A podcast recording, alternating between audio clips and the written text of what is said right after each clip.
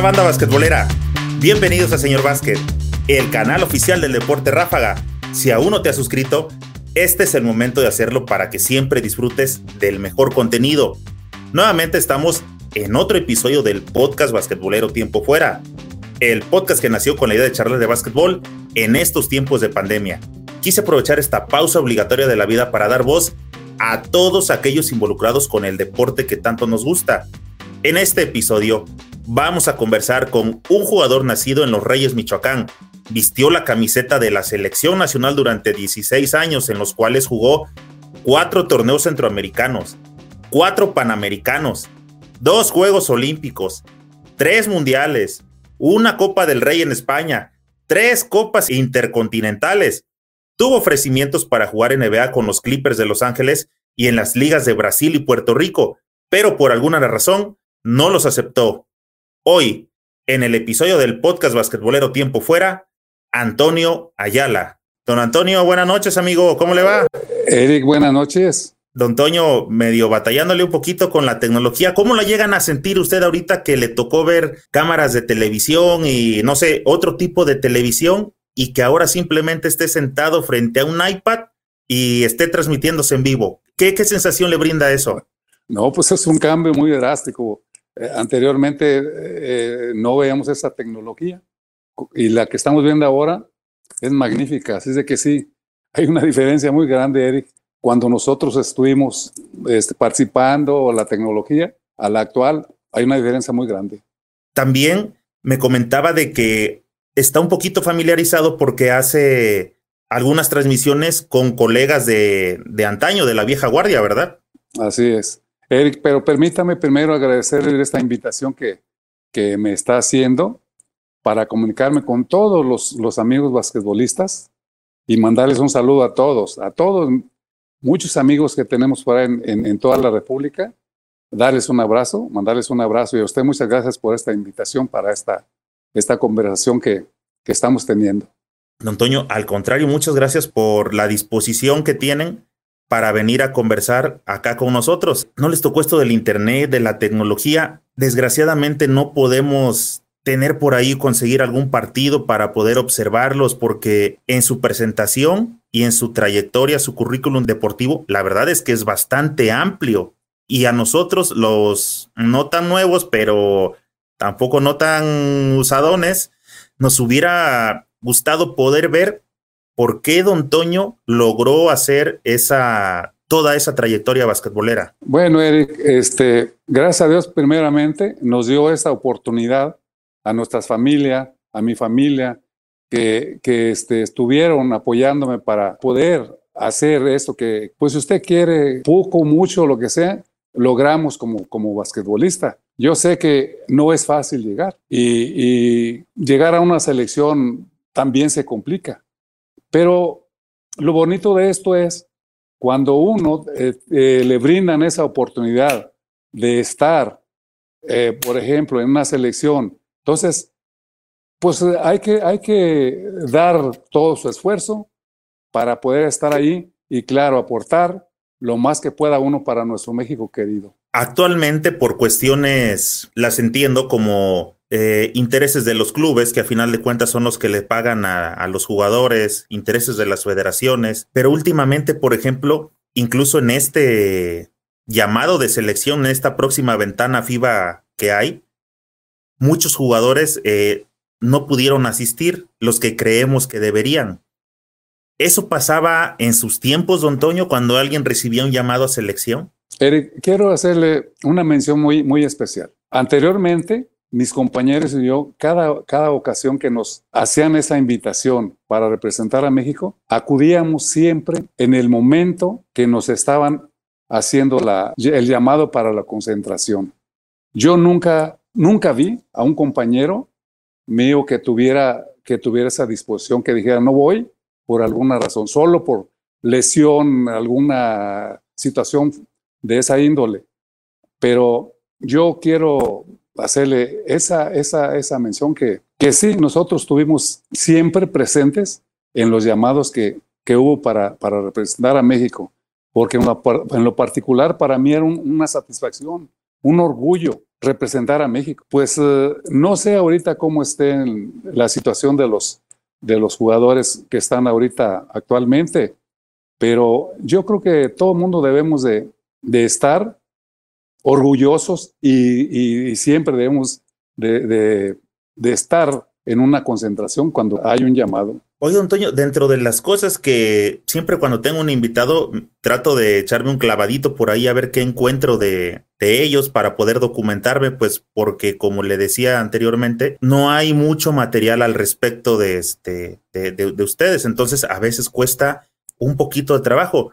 Y el hecho de tener este tipo de pláticas, aquí es donde aprovecho como para platicar de, desde sus inicios, precisamente para que quede documentado de voz propia que hizo, este, por qué, por qué no tomó ciertas decisiones, etcétera.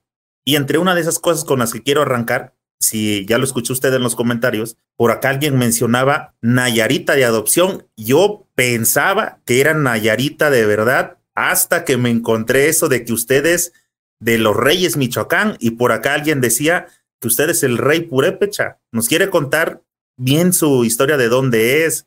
¿Cómo es que fue a dar a, a Nayarit, por favor? Sí, Eric, con mucho gusto. Yo nací en un pueblito que se llama San Sebastián. Ahí es un ingenio donde muelen caña y, claro, eh, procesan el azúcar. Y ahí están los Reyes, ya a un kilómetro. Entonces, San Sebastián, municipio de los Reyes. Eh, allí me inicié yo en, San Sebastián.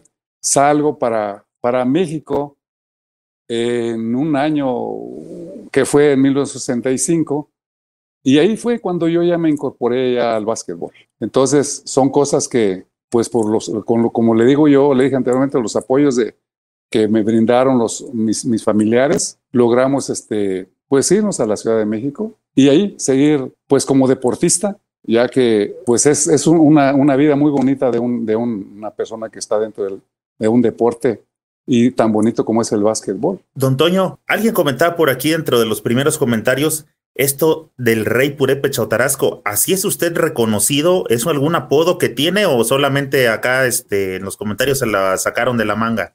Bueno, yo, yo no puedo también este, echarme sí, porras. Yo no sí puede, don Toño. Le, le, estamos preguntando, ¿así lo conoce la gente? Sí, sí. Cuando, cuando yo me incorporo a la selección, por ahí hubo algunos personajes, el, señor Enrique Llanes, que en paz descanse, Nacho Hernández y otros comentaristas ahí muy importantes en ese, en ese, en ese tiempo. Por ahí comenzaron diciéndome el, el, el, purépecha, el tarasco, eh, el gran tarasco, y luego ya lo que quedó fue en, el rey Tarasco. De que ellos son los que me bautizaron con ese, con ese nombre. Yo no sé cuál sea el motivo, yo lo único que hacía era tratar de, jugar y dar todo mi esfuerzo en la, en cancha, pero, pero sí, sí, ese es, ese es el, el, las personas que, que pusieron ese mote de, del rey Tarasco, gran Tarasco fue Nacho Hernández, que en paz descanse, y el campeón en lucha libre, Enrique Llanes, ellos son los que me pusieron así. En ese, todas las los juegos, las transmisiones que ellos ellos las llevaban. En la, en la, en la, sí, hay, sí hay documentales de, del básquetbol, ¿cómo no? Eh, porque en la Arena México, Televisa, eh, en el Comité Olímpico, también tienen todo eso, pero eh, hay ocasiones que, que no quieren ellos este, hacer aportaciones a las personas. Entonces, pues ese es el, el, el, el motivo por el que me pusieron el rey Tarasco. Digo, yo no sé, yo lo que sí le sé decir que siempre yo traté de hacer las cosas bien. Terminaban los, los, los juegos y me mandaban eh, llamar este, el señor este, Nacho Hernández y, y, Enrique Llanes y hacían las entrevistas, me hacían las entrevistas. Y sí, luego, luego me, me daban el abrazo y tú eres el rey Tarasco y tú eres el... Y sí, así fue como, como, como sucedió el, el mote de, o sea, el, el apodo de, de Rey Tarasco. ¿Esas transmisiones eran a nivel nacional? ¿En qué, en qué canal las, las, este, las hacían? Pues era Televisa, no sé, era Televisa. Pues yo creo que en supuestamente en el, en el 2. Ah, pero, pero, Televisa México. Sí, Televisa México. Okay. Sí, sí, sí. Sí, las copas intercontinentales, este, torneos importantes, ellos los transmitían en la Arena México, en varias partes por ahí que, eh, donde se jugaba, donde nos hacían los, los torneos esos de copas intercontinentales, este, invitaciones de cuadrangulares, pero sí ellos tienen, tienen este, grabadas los, los, juegos de, de, ese, de esa época, época de nosotros. Este, pero Leo, no sé cuál sea la razón, o si pueda uno pasar por ahí a ver si le, le pueden a dar alguna copia de, de esos juegos. Pues yo nunca he hecho el intento. Sí, claro, no dudo que existe ese material. El problema es, pues es que ya no lo, no, no, lo muestran. Ellos, eh, ya lo platicábamos acá en una ocasión precisamente con Mano Santa, de que a toda la banda basquetbolera nos encantaría ver a la selección mexicana de los Olímpicos del 68 que tanto se ha hablado, eh, de los mundiales próximos. A mí me gustaría verlas. Yo creo que a la gente también. Y ellos, Televisa tiene los videos, pero ¿para qué los quieren ahí arrumbados? No los prestan, no los muestran. Esos videos, ahorita le comento, este don Toño, gracias a este tipo de plataformas, ahorita por ejemplo hay una mundial que es YouTube, y en YouTube lo que uno quiere buscar está, existe.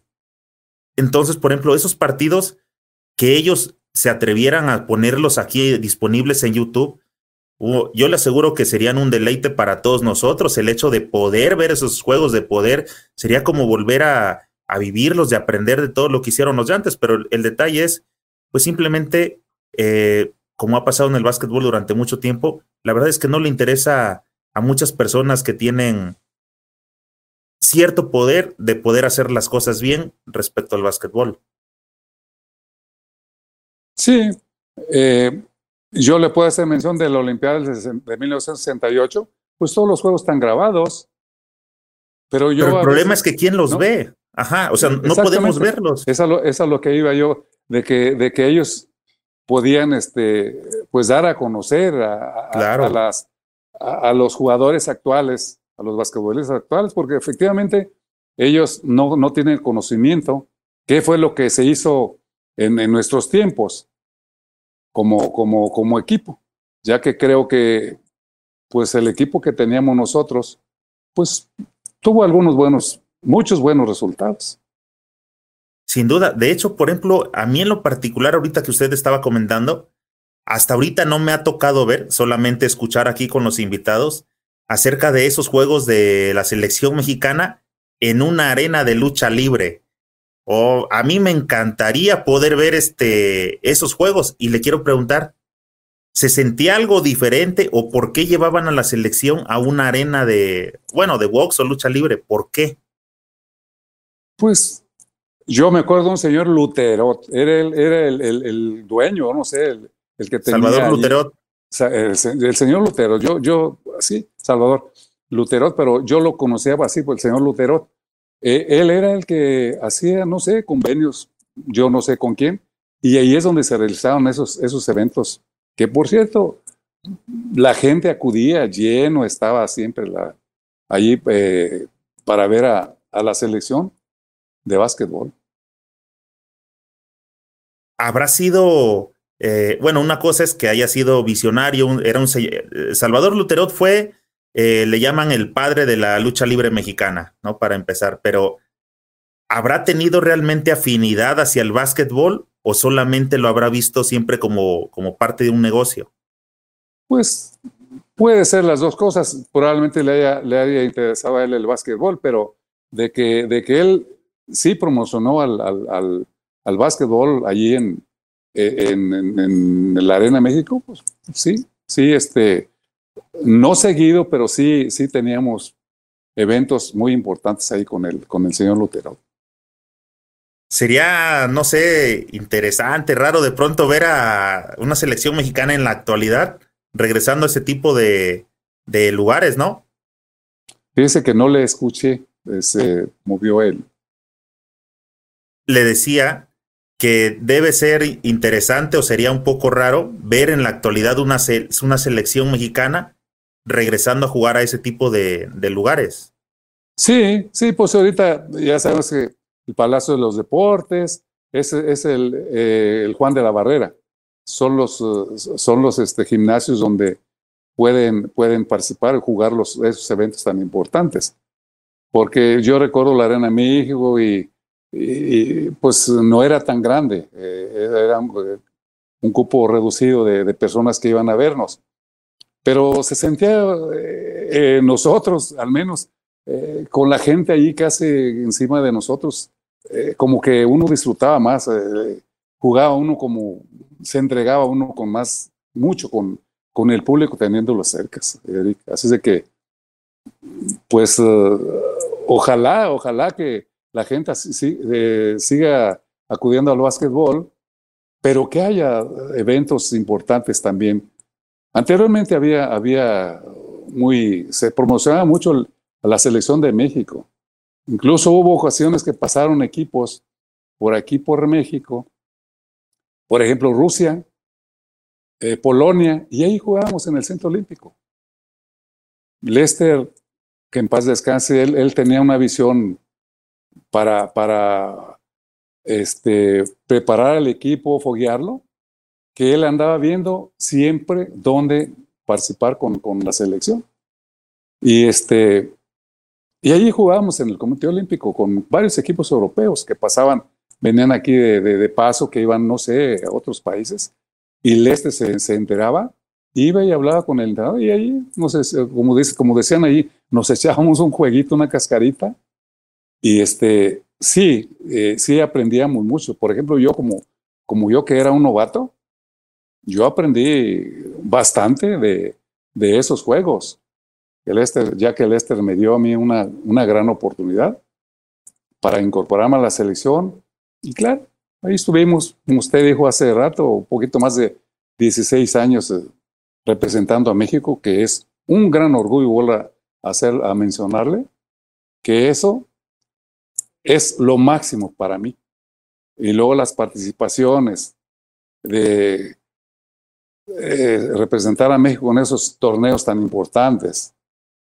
Ya sabemos que centroamericanos, luego sigue panamericanos, campeonato mundial, olímpicos y Juegos Olímpicos, que es lo máximo para un jugador de básquetbol.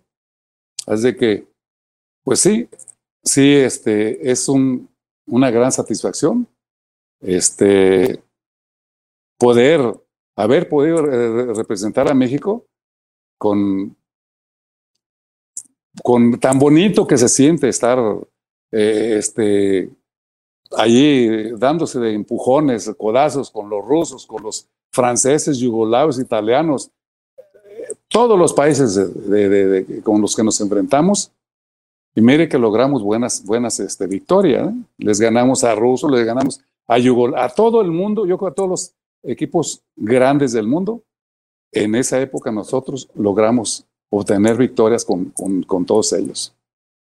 Don Toño, hablando de este, se siente bonito dar golpes y todo eso, ¿a Don Toño le gustaba tirar lámina? ¿Le gustaba pegar en sus tiempos joven? no, no, no, no.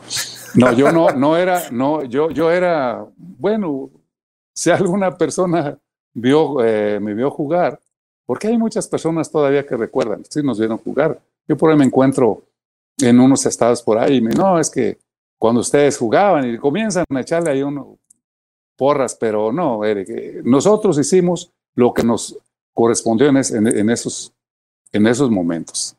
Este, entonces, nosotros tratamos de hacer las cosas bien. No es que, haya, que me haya gustado el pleito, que no, no, no, no. Simplemente que a mí me tocaban los jugadores más grandotes. Imagínense, los, el, equipo de nosotros era muy bajito. Cuando íbamos, por ejemplo, en el Campeonato Mundial en Chile, decían los enanitos. Pues eran muy chaparritos. Junto a los yugoslavos, los rusos, los americanos, los, todos los, los, los países que van ahí, siempre ellos tenían dos jugadores mínimo, 2.12 o 2.15. Los yugoslavos tenían tres o cuatro de 2.15. Los rusos, pues también sabemos que, y los italianos y los, todo el mundo traía sus jugadores, dos, tres jugadores arriba de 2.10. Y, y ahora cambiando a nuestro equipo, pues nuestra estatura era definitivamente muy baja. Ricardo Pombian, que en paz descanse, 1.91. Arturo Guerrero, el Mano Santa, 1.92. Eh, Manuel Raga, 1.89. Carlos eh, La Hoja Quintanar, que en paz descanse, 1.91. Y yo 1.98, 1.99. Ese equipo, ese equipo, le dimos pelea a los equipos más grandes del mundo. Entonces, yo creo que, que ya lo que le iba a decir, o lo que me preguntó de, que si me gustaba la lámina, no sé qué. No, no es eso. es que yo le, mencioné hace rato que era una satisfacción representar a México. Yo cuando salía siempre traía en mi mente que no estaba representando a Michoacán, no estaba representando al Distrito Federal, no estaba representando a Nayarit, no, estaba representando a México y en aquel entonces eran 90, 90 y tantos millones de habitantes de, que había en México. Y yo me, me fijaba en mi mente y decía, yo no estoy representando a una entidad, estoy representando a México. Y yo me transformaba en lo, en lo que quería hacer. Entonces, había jugadores, por decir así, italiano, eh, 2-12, 2-15, que era el, jugador poste de ellos. Y es el que me, me, me, tocaba defender a mí. Entonces, imagínense, él con 118, 120 kilos, yo siempre pesé 98 kilos y hasta la fecha, gracias a Dios, eso peso.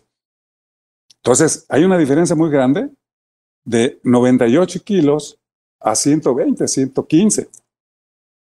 Pero esos jugadores, yo siempre eh, eh, recibía las indicaciones de, de, mi coach. Tuve muchos, muchos coaches, muchos entrenadores, pero en ese momento, pues era el Estelén que fue el que me enseñó a mí a jugar. Yo ya después, al ratito más, le platico cómo fue mi, que yo no tenía conocimiento del básquetbol, Nada, el 5% con llego yo al Distrito Federal. Entonces a mí Lester me indicaba, eh, cuando jugábamos con los rusos, eh, jugador de 2.23, me dice, ¿sabes qué? Pues este jugador no me permitas que, que entre al área, en el área de ahí de, de, de, la zona del foul. Porque si, si, si recibe la pelota ahí, así es para decir, estás muerto. O sea, estar muerto, eh, decía que, que pues ya era una, una canasta que hacía fácil. Entonces, yo desde antes, cuando él quería entrar a la pintura, como dicen, yo ya la estaba chocando, yo lo estaba empujando y hacía un esfuerzo mmm, para que no, para que no entrara a la canasta. Yo hacía eh, dos, tres segundos y, y, y, no se la pasaban, tenían que pasar al otro lado. Entonces la función mía fue esa, siempre estar luchando con los gigantes del básquetbol a nivel mundial. Anteriormente le vuelvo a mencionar el más alto, varios años estuve mmm, pues uh, allí peleando con, con esos gigantones y gracias a Dios se nos dieron las cosas. Pero no es que yo haya pegarlo así un... No, no, no, no. Simplemente yo utilizaba mi cuerpo. Eh, pues parece ser que yo tenía algunos, a, a, a, una fuerza regular. Yo tenía más o menos, yo me preparaba, este, Eric, para, para poder hacer eso. Yo sí, le puedo decir que yo le voy a dar una, un, un, dato que yo hacía. Yo hacía 200, 250 abdominales y 250, 300 lagartijas.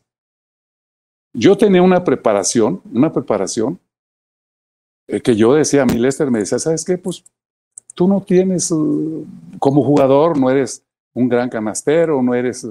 Pero sí, yo quiero que me agarres, que me defiendas al grandote, así me decía, y me agarres todos los rebotes. Eric, eso es lo que yo decía. Yo al principio con la selección, le puedo decir, pasaron varios juegos y yo creo que ni siquiera un enceste, dos puntos. Y si acaso dos puntos o cuatro. Y, y quiero decirle que sí, casi el 30, 35, los 40 minutos estábamos este, dentro de la cancha. Pero después ya pasó el tiempo y ya Leste dice, oye, espérame, tú tienes que también que apoyar en, en, en, en el score. Ya me ponía a tirar y a jugar uno contra uno y por ahí a, alguna finta para levantar a, a tirarme en, en jab, como dice el, en salto, pues. Eh, y, y así fue como después ya metía 10, 12, 16 puntos, 20. Pero no, no, no, no esa, no, yo no era el, eh, no era mi función. Mi función era defender a los grandotes. Esa era, esa era lo que yo tenía que hacer, que, y gracias a Dios parece ser, yo no sé, parece ser que sí tratamos y sí hicimos las cosas más o menos bien.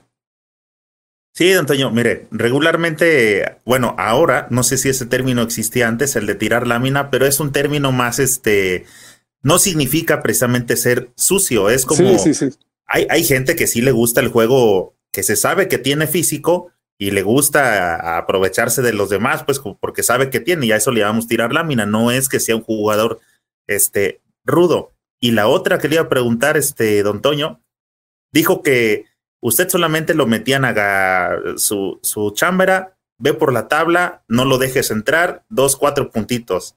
algo así como el Rodman de aquellos tiempos. Mire, por ahí es que a mí no me queda, no me queda este. Don Antonio, usted cuéntenos, si no, no para eso vino acá a platicarnos, porque si no, ¿quién nos va a venir a decir? Pero a mí no me gusta, no me gusta echarme porras a mí, no, no. Eh, los que me vieron jugar, los que, este, ellos saben, ellos saben cuál era eh, el, el, el, papel que desempeñaba uno como jugador. Pero le voy a hacer un, un comentario. Sí. Aquí el director del instituto actual del deporte. Le voy a dar el nombre, se llama Ingeniero Javier Gutiérrez. Hace poco estuvimos eh, una, una reunión con los periodistas donde me otorgaron un presente, un diploma, por alguna razón, yo no sé si merezco o no, pero bueno, me hicieron la invitación. Y claro, estaba él, 15 periodistas, y, y sale por ahí mm, algún comentario de, no, pues Ayala, Ayala y esto. Eh, él no nos tocó verlo jugar, pero sabemos. Este eh, personaje director del instituto estuvo 10, 12 años en Estados Unidos. Él tiene documentación para estar allá. Y dice, les voy a hacer mención de, de una cosa que yo me enteré allá en Estados Unidos. Ahí ya ve que también hay este, este programas en español y, y este, dice, yo estaba escuchando el radio, la televisión, dice, y también cuando escucho que, que dicen Toño Ayala, entonces ya puse atención. Dice, mucha gente no sabe, ese, ese, ese comentarista, eh, comentarista deportivo, Claro, es mexicano, pero trabajaba, trabaja allá. Dice, voy a hacer una comparación que no la debo hacer, dijo él. Pero Toño Ayala, en el básquetbol de México, este, pues hace una función como, como Rodman. Rodman agarraba 20 rebotes, dice 22 hasta más. Y, y pues aquí yo no, yo no le puedo decir que yo agarraba tantos rebotes, simplemente yo sé que sí tenía yo, no sé, cuando iba la pelota en el aire, parece ser que yo ya tenía un conocimiento para dónde iba a botar la pelota. El timing se le llama. Sí, y efectivamente sí tenía, tenía yo, este, yo agarraba bastante rebotes. Una ocasión por ahí, tantito antes de fallecer mi coach. Ah, bueno, ese, ese comentario lo hizo eh, el ingeniero que había escuchado allá que había un jugador mexicano que también agarraba, muchos rebotes. Bueno, pero eso se lo, yo no, digo, ese comentario lo acabo de escuchar hace poquito aquí en, Nayarit. Eh, Gustavo, mi padrino Gustavo esa gente eh, hace poco falleció y, él dijo, ahijado, él fue padrino de bodas mío.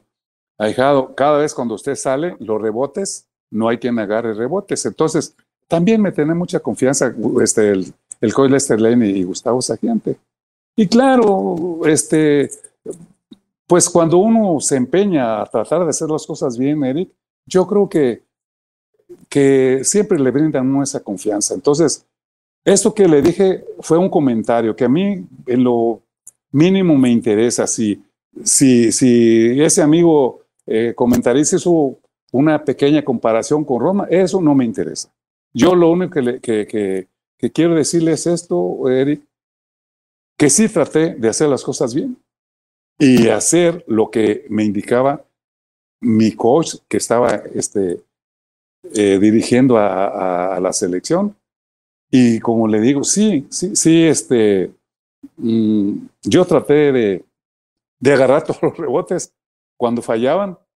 Sí, sí tenía, yo me sentía que tenía control de, del rebote. Así es de que, pero eso, mire, la historia lo, lo, dirá. Ahorita es un comentario nada más. Y si alguna vez, y si alguna persona por ahí me dice que, que Mustero es, es, Ayala, acepto. Pero sí, le vuelvo a, mencionar que sí tratamos de hacer las cosas bien y sí teníamos este, pues, uh, ese deseo de agarrar los rebotes, porque sí se necesitaban. Y le digo, yo era el más alto. Y gracias a Dios, mis compañeros, eh, con su intervención, con su canasteo, ya sabe a quién, Guerrero, Raga, Charlie y Rico, que eran unos grandes jugadores, Rico Pundian, un magnífico jugador, todos, todos. Y, y ahorita actualmente hay unos buenos jugadores, pero no se les ha dado esa oportunidad de llegar y, este, y participar en los Juegos Olímpicos. No es fácil, Eric, no es fácil. Para poder llegar a Juegos Olímpicos nosotros tuvimos eh, que, participar en un torneo previo que que es el preolímpico. Y en el preolímpico iban 12 o 14 jugadores, equipos, selecciones. Los que no estaban calificados, Yugoslavia, Italia, Francia, España, todos. Y ahí nada más había tres, tres lugares para pasar a los Juegos Olímpicos. Eso es también, entonces, lo hemos visto ahorita con las, las elecciones eh, anteriores, o sea, hace cuatro cinco años, que no han podido llegar. Pero ojalá, ojalá que un día de estos, que no sea muy, muy lejano, tengamos esa, eh, eh, esa, esa participación en Juegos Olímpicos, ya que es muy complicado. Ir a un, un campeonato mundial, Eric, no es fácil. A un centroamericano, pues ya sabemos que no es tan complicado. Al Panamericano sí hay que, hay que tener un, lugar también. Pero lo complicado es participar en un mundial y en unos Juegos Olímpicos.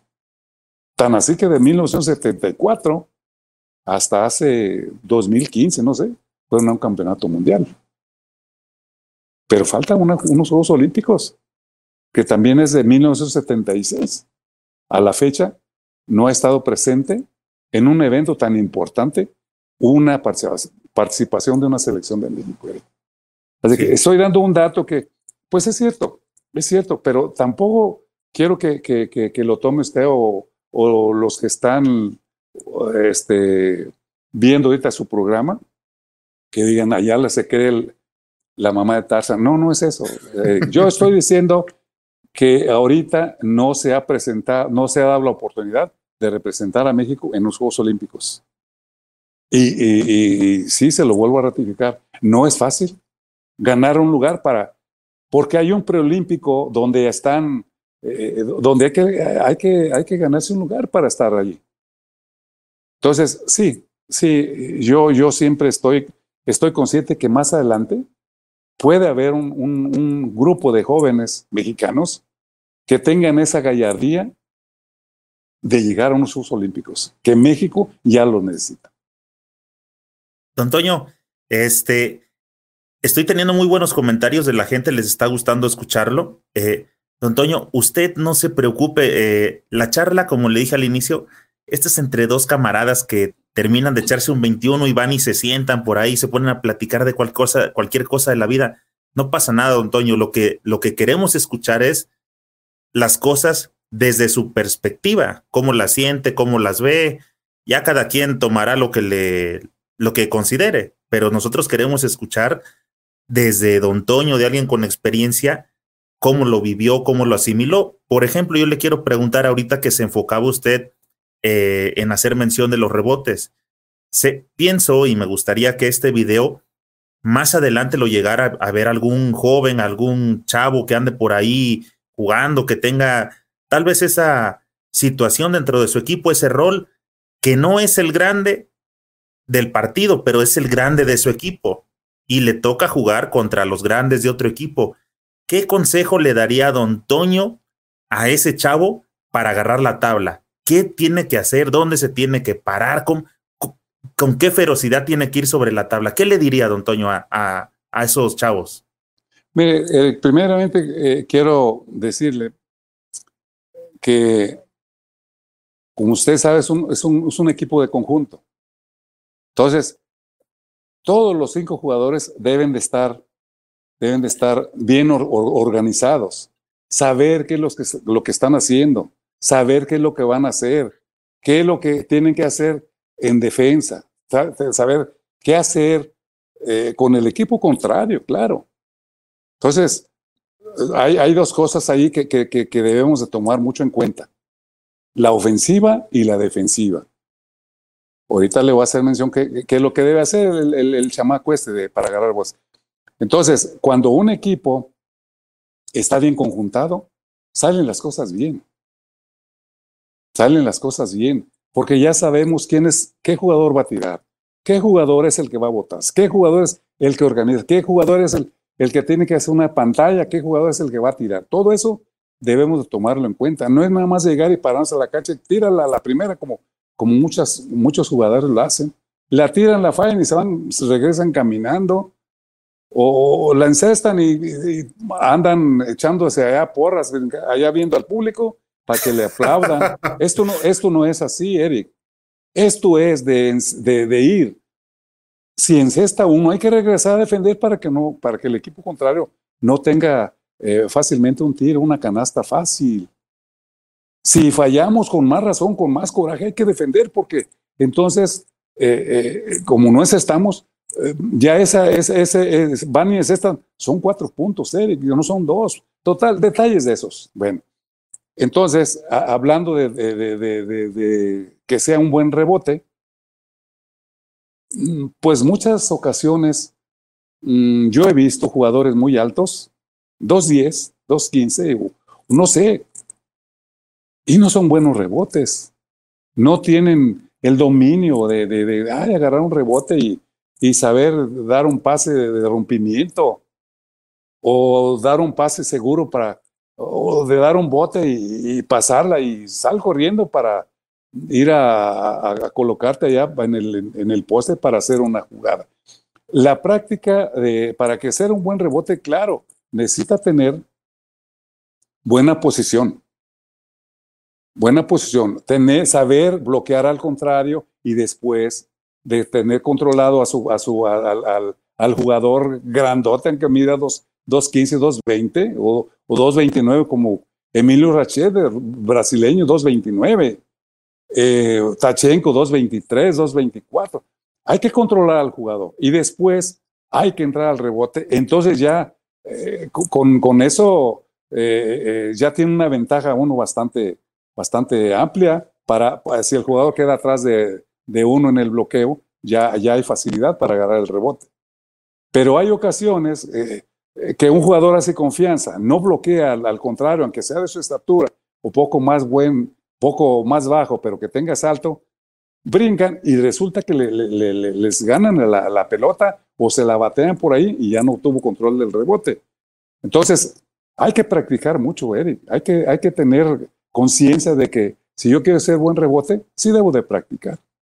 Sí debo de practicar. Yo, después de entrenar muchas horas ahí con mis, mis coaches, mis entrenadores, yo me quedaba a, este, a agarrar el bote, aventaba yo solo la pelota, le aventaba arriba del aro, arriba del aro y agarraba y caía, giraba y salía botando con la pelota por el lado derecho, por el lado izquierdo.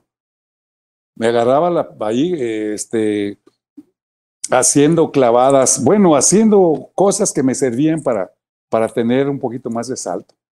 Las pesas, claro, hay que, hay que trabajar mucho, pesas en la pista. Eh, hay muchas cosas que, que debe uno de tener, de tomar en cuenta para poder lograr ser un buen jugador de básquetbol. Ya sea un poste, un canastero, un buen defensa, un buen botador. Si no, si no, este, tenemos nosotros este, esa entrega para, para querer lograr lo que uno quiere, Eric, nunca va a llegar uno. ¿eh? No nada más porque llegue uno, quiero ser jugador de básquetbol. Pues sí, pero si, si no te gusta entrenar, si no, eh, no puedes ser buen jugador. No, necesitamos eh, estar conscientes de que uno se forma en el área que uno, que, que uno quiera formarse, tiene que, que, que, que esmerarse y hacer las cosas para poder lograr lo que uno quiere. Don Toño, hace rato usted comentaba, eh, hizo uso de una palabra que usted llamó gallardía. Hay que tener gallardía. ¿Cree que en la actualidad los basquetboleros mexicanos representativos nacionales tienen gallardía? ¿Podría, para empezar, traducirnos cómo es que don Antonio Ayala, o qué comprende, o qué es gallardía para usted? Yo creo que esa gallardía todo mundo queremos este, desempeñarnos ahí dentro de la cancha eh, lo mejor posible. La gallardía es esa, querer hacer las cosas bien y hacer las cosas bien. Hay ocasiones que no nos salen. Hay ocasiones que aunque uno quiera hacer las cosas bien, no le salen. Usted lo mencionó hace rato, eh, de que, pues eh, para hacer, necesita uno, pues practicar y, estar siempre con el, como dice uno, con el machetito de palo, estar siempre, trabaje, trabaje, trabaje, para, para, para tener esa, esa fuerza y esa gallardía que está mencionando usted para, para poder lograr ser buen jugador. Porque ser buen jugador no es de la noche a la mañana. Hay que, eh, son trabajos eh, muy fuertes eh, y a veces muy cansados, pero cuando uno quiere, cuando quiere uno hacer las cosas bien, pues hay, que, hay, que, hay que tratar de, pues el cansancio y todo eso, hacerlo a un lado y decir, esto no es para mí, yo voy a seguir adelante. El esfuerzo es el que tengo que, que llevarlo siempre para poder ser, ser, yo buen jugador. Pero sí, Eric, esa es la gallardía. La gallardía es a los jugadores de ahora, yo los veo que tienen, tienen y han estado a un pasito de lograr, pero ese pasito nos hace falta. Y veo que sí se entregan y, y hacen, pero no han salido las cosas exactamente como el coach, como ellos y como México quisiera. Eso es, eso es y para mí la gallardía es, esa, es, es eso, Eric, entregarse uno a lo máximo y decir, me ganó, pero yo hice todo mi esfuerzo. Porque así nos tocó, Eric, a nosotros muchas ocasiones. Jugar contra Italia por un punto. Ah, pero en el Mundial de, de, de, de, de allá en Argentina, les ganamos el, el, el, campeonato de, de consolación, les ganamos por un punto. Por eso somos séptimo lugar mundial, Eric. No pasamos, en, no quedamos entre los primeros seis, pero quedamos entre el del séptimo en adelante. Bueno, la situación es de que un punto es un punto. Y ese es, ese es yo, yo recuerdo, yo recuerdo ese, ese juego muy, ay, híjole, de veras, muy parejo una y una y una y una. Al último fue un foul que por ahí, este, un remate, un remate, íbamos un punto abajo, faltan tres segundos y un remate por ahí de, brincó allá arriba del aro Manuel Raga, que es mi gran amigo, y en sexto ganamos por un punto. La, la cosa es, Eric, que esos, esos, ahí es donde dice uno, ay, también somos grandes nosotros, Eric, como jugadores. Nos dimos cuenta que sí, en los torneos, en los Juegos Olímpicos. Contra Australia nos fuimos a tres tiempos extras y al último nos ganan por un punto, Eric.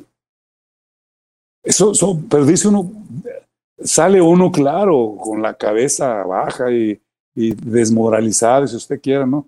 Pero dice uno, bueno, hicimos todo lo que pudimos. Así como nos ganaron ellos, pudimos haber ganado. Y, y le puedo mencionar muchos. A Rusia le ganamos también por dos, tres puntos a Yugoslavia. También les ganamos en, un torneo gobernador de estado, fuimos campeones de ese torneo. Les ganamos a Yugoslavia por tres, cuatro puntos. Fuimos a Bahía Blanca, donde es Ginóbili, y nos ganaron por un, punto faltando tres segundos, le aventan la pelota ahí arriba del aro uno de 2.15 y la clava y se acaba el juego y nos ganan por un punto. Pero, eh, eh, Eric, yo creo que cuando uno hace uno todo su esfuerzo y dice uno, nos ganaron porque fueron mejores, pues eso es, ese es el deporte, no siempre se gana, hay que reconocer. Entonces, qué bonito es eso, Eric, que, que cuando uno dice, puse todo mi esfuerzo. Y en esta vida, yo creo que eso es lo que hay que hacer. Queremos hacer una cosa, realizar cualquier cosa, hay que hacerla de buena manera. Porque si lo hacemos de mala gana, las cosas no nos van a salir. Sí.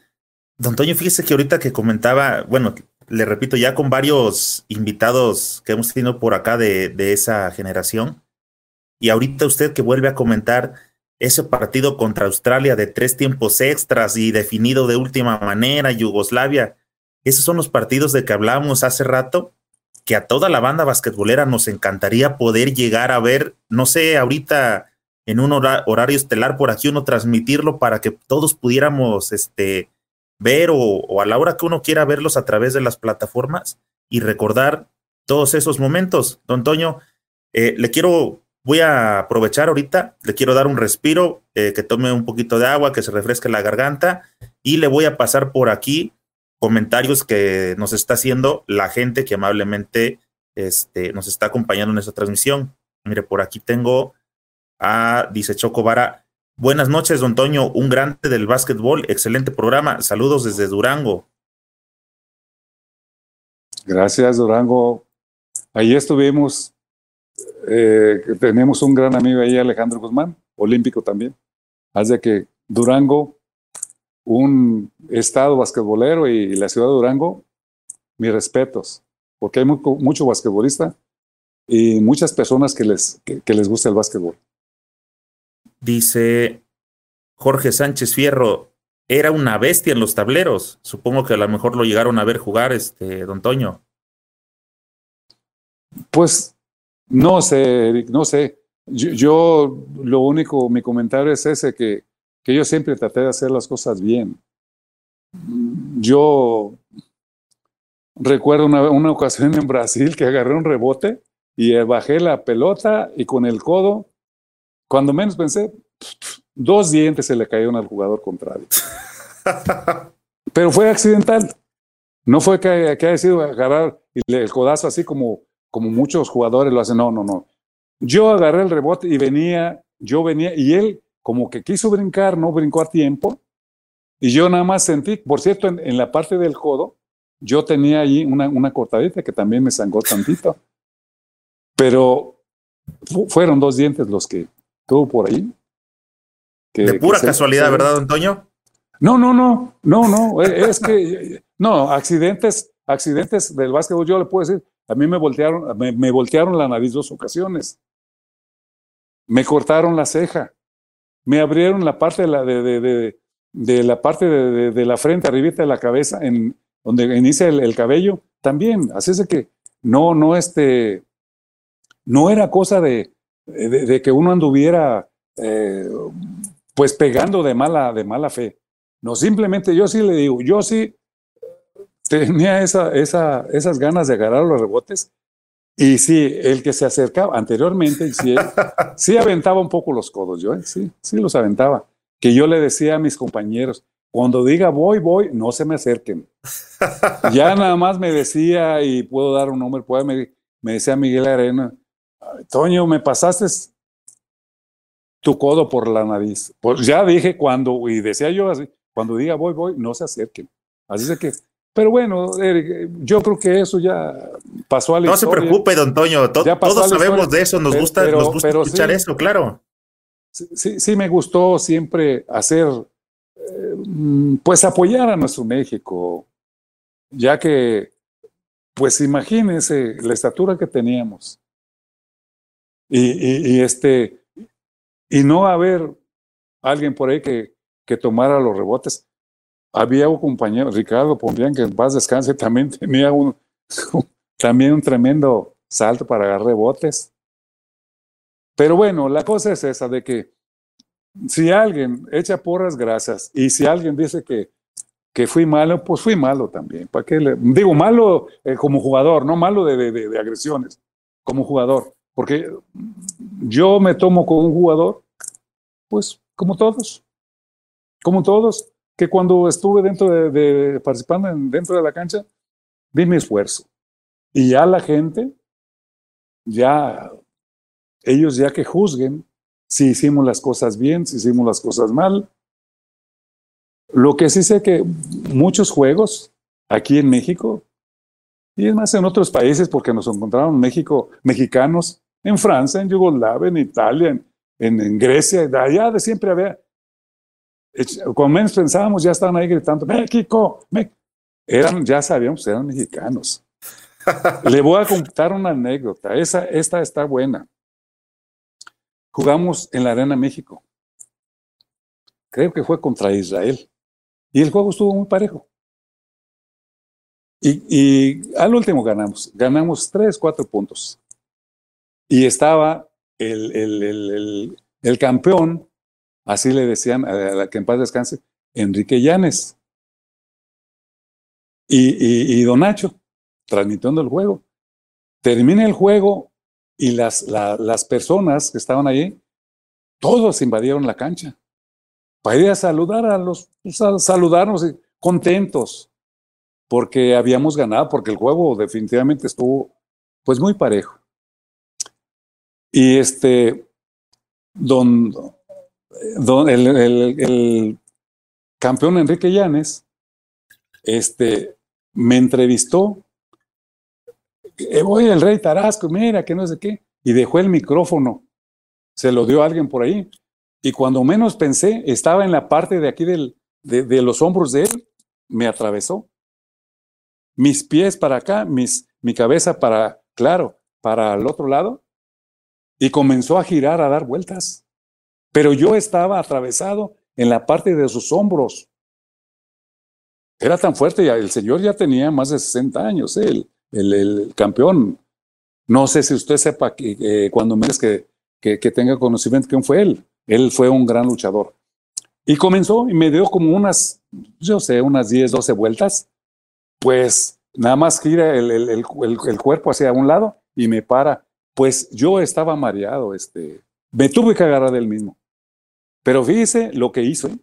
Me, mm, y luego le digo, ¿qué fue? Pues dice, no sabes, no sabes la, eh, las ganas que me dieron de, de, de, de, hacer eso contigo por, por la felicidad del gran, del gran triunfo que obtuvieron. Pero eso sucedió con, con nuestro campeón, que en paz descanse, Enrique Llanes. Creo que él, eh, Enrique Llanes, me suena, este, sí me acuerdo que, que era un luchador, eh, soy por ahí seguidor un poco de la lucha libre, ¿No era uno que le decía, que lo apodaban el gusano? No, no, no. No, él le decían campeón, o, bueno, el campeón Enrique Llanes. Enrique el Gusano Yáñez. Puede ser entonces. Por ahí hay un hijo que por ahí este lo O tal vez, ajá, con su hijo, pero sí me suena ese. ese no, él este, fue, un, un, él fue un, un, gran luchador. Él, él, yo tengo conocimiento que contra personajes como El Santo y no sé, el Cavernal, sí, sí, sí. todos esos, ellos eran los de ese gremio que, que pero el, eh, lo que sí le digo, que me sentí un poquito yo mmm, mareado, no un poquito, bastante, porque girar así como eso no es fácil. Y aparte, yo no sé en qué, cómo logró hacer eso, de, de, de meter las manos en mis piernas y, y, y, bajo mis axilas, metió la otra, la otra mano y, logró hacer eso. ¿eh? Bueno, pues ellos son luchadores, pues, eran luchadores, saben cómo le hacen, ¿eh? lo veo uno a veces ahí, pero, pero sí es una, una, una cosa que me sucedió a mí con, con el campeón que en paz descanse, Enrique Llanes. Dice Enrique González, estaría muy bien que sacaran esos videos de esa época dorada del básquet mexicano. Saludos al señor Antonio. Enrique González es... Es homónimo de Palmita. Sí, de Palmita. Ah, no, no. Pues un saludo este, a Tana Palmita. No, pues gracias, gracias por el comentario. Eh, pues, ¿qué quisiéramos nosotros? ¿Qué quisiéramos sí. nosotros que, que, que, que hubiera eh, videos pues, de, de, esos juegos? Dice Alex Loss, Don Toño, ¿su mejor marca de rebotes cuál fue y contra quién? Bueno, una ocasión contra Cuba. Lo que sucede que quiero decirles que anteriormente no llevaban, no había estadísticas. ¿eh? No llevaban estadísticas como ahora. Ya ve que mm, hasta si se sientan mal, ya están, no, está mal sentado, ya tienen, ya hay un, bueno, la cosa es que no había, no había estadísticas. Yo recuerdo que por ahí mis compañeros, algunos, contra Cuba, en una ocasión creo que fueron como 32 o 34 rebotes. Los máximos que. Pero sí, a otros equipos, 20, 18. Que, lo normal, lo normal en un juego puede ser que sea. lo normal. 15 rebotes por juego. ¿eh? Yo, ah, eso es lo que me dijo mi, mi, padrino Gustavo Saquian. Ahí, yo creo que usted tuvo un promedio así. Me mencionó una cantidad así de 14, 15 rebotes por juego. No sé yo. Desde la plataforma de YouTube, Joel Aarón Márquez. Saludos a Don Toño, un gran formador, todavía sacando generaciones de jóvenes nayaritas, así como a nivel nacional, tiene muchos chavos que ha sacado adelante. Bueno, mm, ha tocado la gran suerte y claro, es una cosa que a mí siempre me ha gustado. Y todavía actualmente por ahí, más que ahorita con la pandemia que ahorita, pues claro que estamos fuera. Pero sí me ha gustado por ahí tratar de, guiar a los jovencitos, niños y jóvenes para, para que pues tengan esa facilidad de jugar a básquetbol y salir y también eh, orientarlos para que no tengan esos vicios que están tan fuertes actualmente y siempre ha habido, pero sí, me gusta eh, formar a los, a los chamaquitos como personas, como jóvenes y como, como basquetbolistas también. Dice por acá Edgar Mijangos, todo un señorón del básquet y con mucha clase. Tuve el gusto de conocerlo al jugar contra sus hijos en la feria de Jalisco Nayarit hace unos 20 años. ¿Qué diferencia ve en la actitud de los chavos hoy en día en cancha contra lo que veía en su época? No, no, no, pues la diferencia es, es esa de que son, son, son tiempos, son épocas que, que pues hay diferencias en, algunas, en algunas cosas. Anteriormente, pues, se jugaba el básquetbol como ahora, pero ahora es eh, un poquito, eh, se puede decir, más técnico, algunos detalles que, que ve uno que, que, anteriormente, pues eh, lo hacía uno, pero no como ahora. Ahora vemos que todos los jugadores tienen la facilidad de votar, tienen, tienen deben de saber eh, casi, casi eh, todo, votar, pasar, defender. Anteriormente yo puedo, le confieso, este, Eric, que yo no, no votaba, no tenía el dominio para votar. Sabía votar nada más lo indispensable. Yo, por decir así, quitaba una pelota, un pase, interceptaba un pase eh, en tres cuartos de cancha porque daban un pase malo. Y sí es cierto, llegaba hasta abajo del aro y ya tenía yo mi, mi canasta seguro. Y si sabe votar, mano izquierda, mano derecha. Pero no tenía la facilidad para, para organizar un equipo. Entonces, yo vuelvo a mencionar, mi función fue siempre de, de hacer lo que mis, mis coaches me, me, me, me indicaban, defender al grandote y agarrar todos los rebotes. Esa fue el 90% de, de, mi actividad como, como basquetbolista. Dice José María González. Saludos, Mr. Basket. Excelente descripción de los básicos del básquetbol. Señor Ayala, mis respetos. Habla usted con la pasión de todo un basquetbolista aguerrido y trabajador. Dios lo bendiga. Muchas gracias. Esos comentarios, claro que son muy buenos. Este, se siente uno muy, muy agraciado por, por esos comentarios. Ojalá que él también llegue a, a, ser un jugador de buen nivel de básquetbol si es que lo practica. Dice desde la plataforma de YouTube, Rodolfo Martín, tremendo defensivo, don Toño Ayala lo vi jugar en el 76 en el Nacional y en Copa Intercontinental. Saludos desde Poza Rica, Veracruz. En Poza Rica, Veracruz tuvimos por allí mm, un torneo nacional Exactamente en el 76, cuando desde ahí salió, se, se conformó la selección para ir a, este, a Canadá. Y tuvimos la oportunidad de, representar a, a, a, Costa Rica. Ahí fue el torneo, un campeonato nacional de primera fuerza. Y gracias a Dios obtuvimos el primer lugar. Jugamos la final con Nuevo León y, y este, nosotros fuimos los campeones representando a, a Costa Rica. Dice Francisco Nájera, muy agradable de espíritu, muy amena la charla, saludos. No, pues gracias, qué, bueno que, que, están ustedes este, viendo este programa de, de, de, nuestro amigo Eric y pues en algo podemos servirles, algún consejo, algo, aquí estamos para servirles, ya que sí tenemos alguna experiencia de, dentro del básquetbol para poder apoyar a, a los niños jóvenes y, las personas que, que, deseen tener el conocimiento de este básquetbol, de este deporte que es tan bonito. Pues más que el programa de, de su servidor, creo que se lo comentaba antes de entrar a, a este al en vivo, este don Toño, y se lo comenté cuando lo, le hice la invitación. Pues más que nada, en realidad fue porque yo sentía que hacía falta un espacio donde todas las voces pudiéramos venir a conversar. Yo les he dicho aquí, yo no tengo la verdad, nadie es dueño de la verdad, pero sí me gusta que todos podamos participar porque a final de cuentas hablamos de básquetbol y para eso no se necesita un título de periodista ni de, ni de lo que sea. Cualquiera que va y practica el básquetbol y le apasiona esto, aquí tiene oportunidad de venir a expresar qué es lo que piensa, cuál es su forma de ver el básquet, qué opina.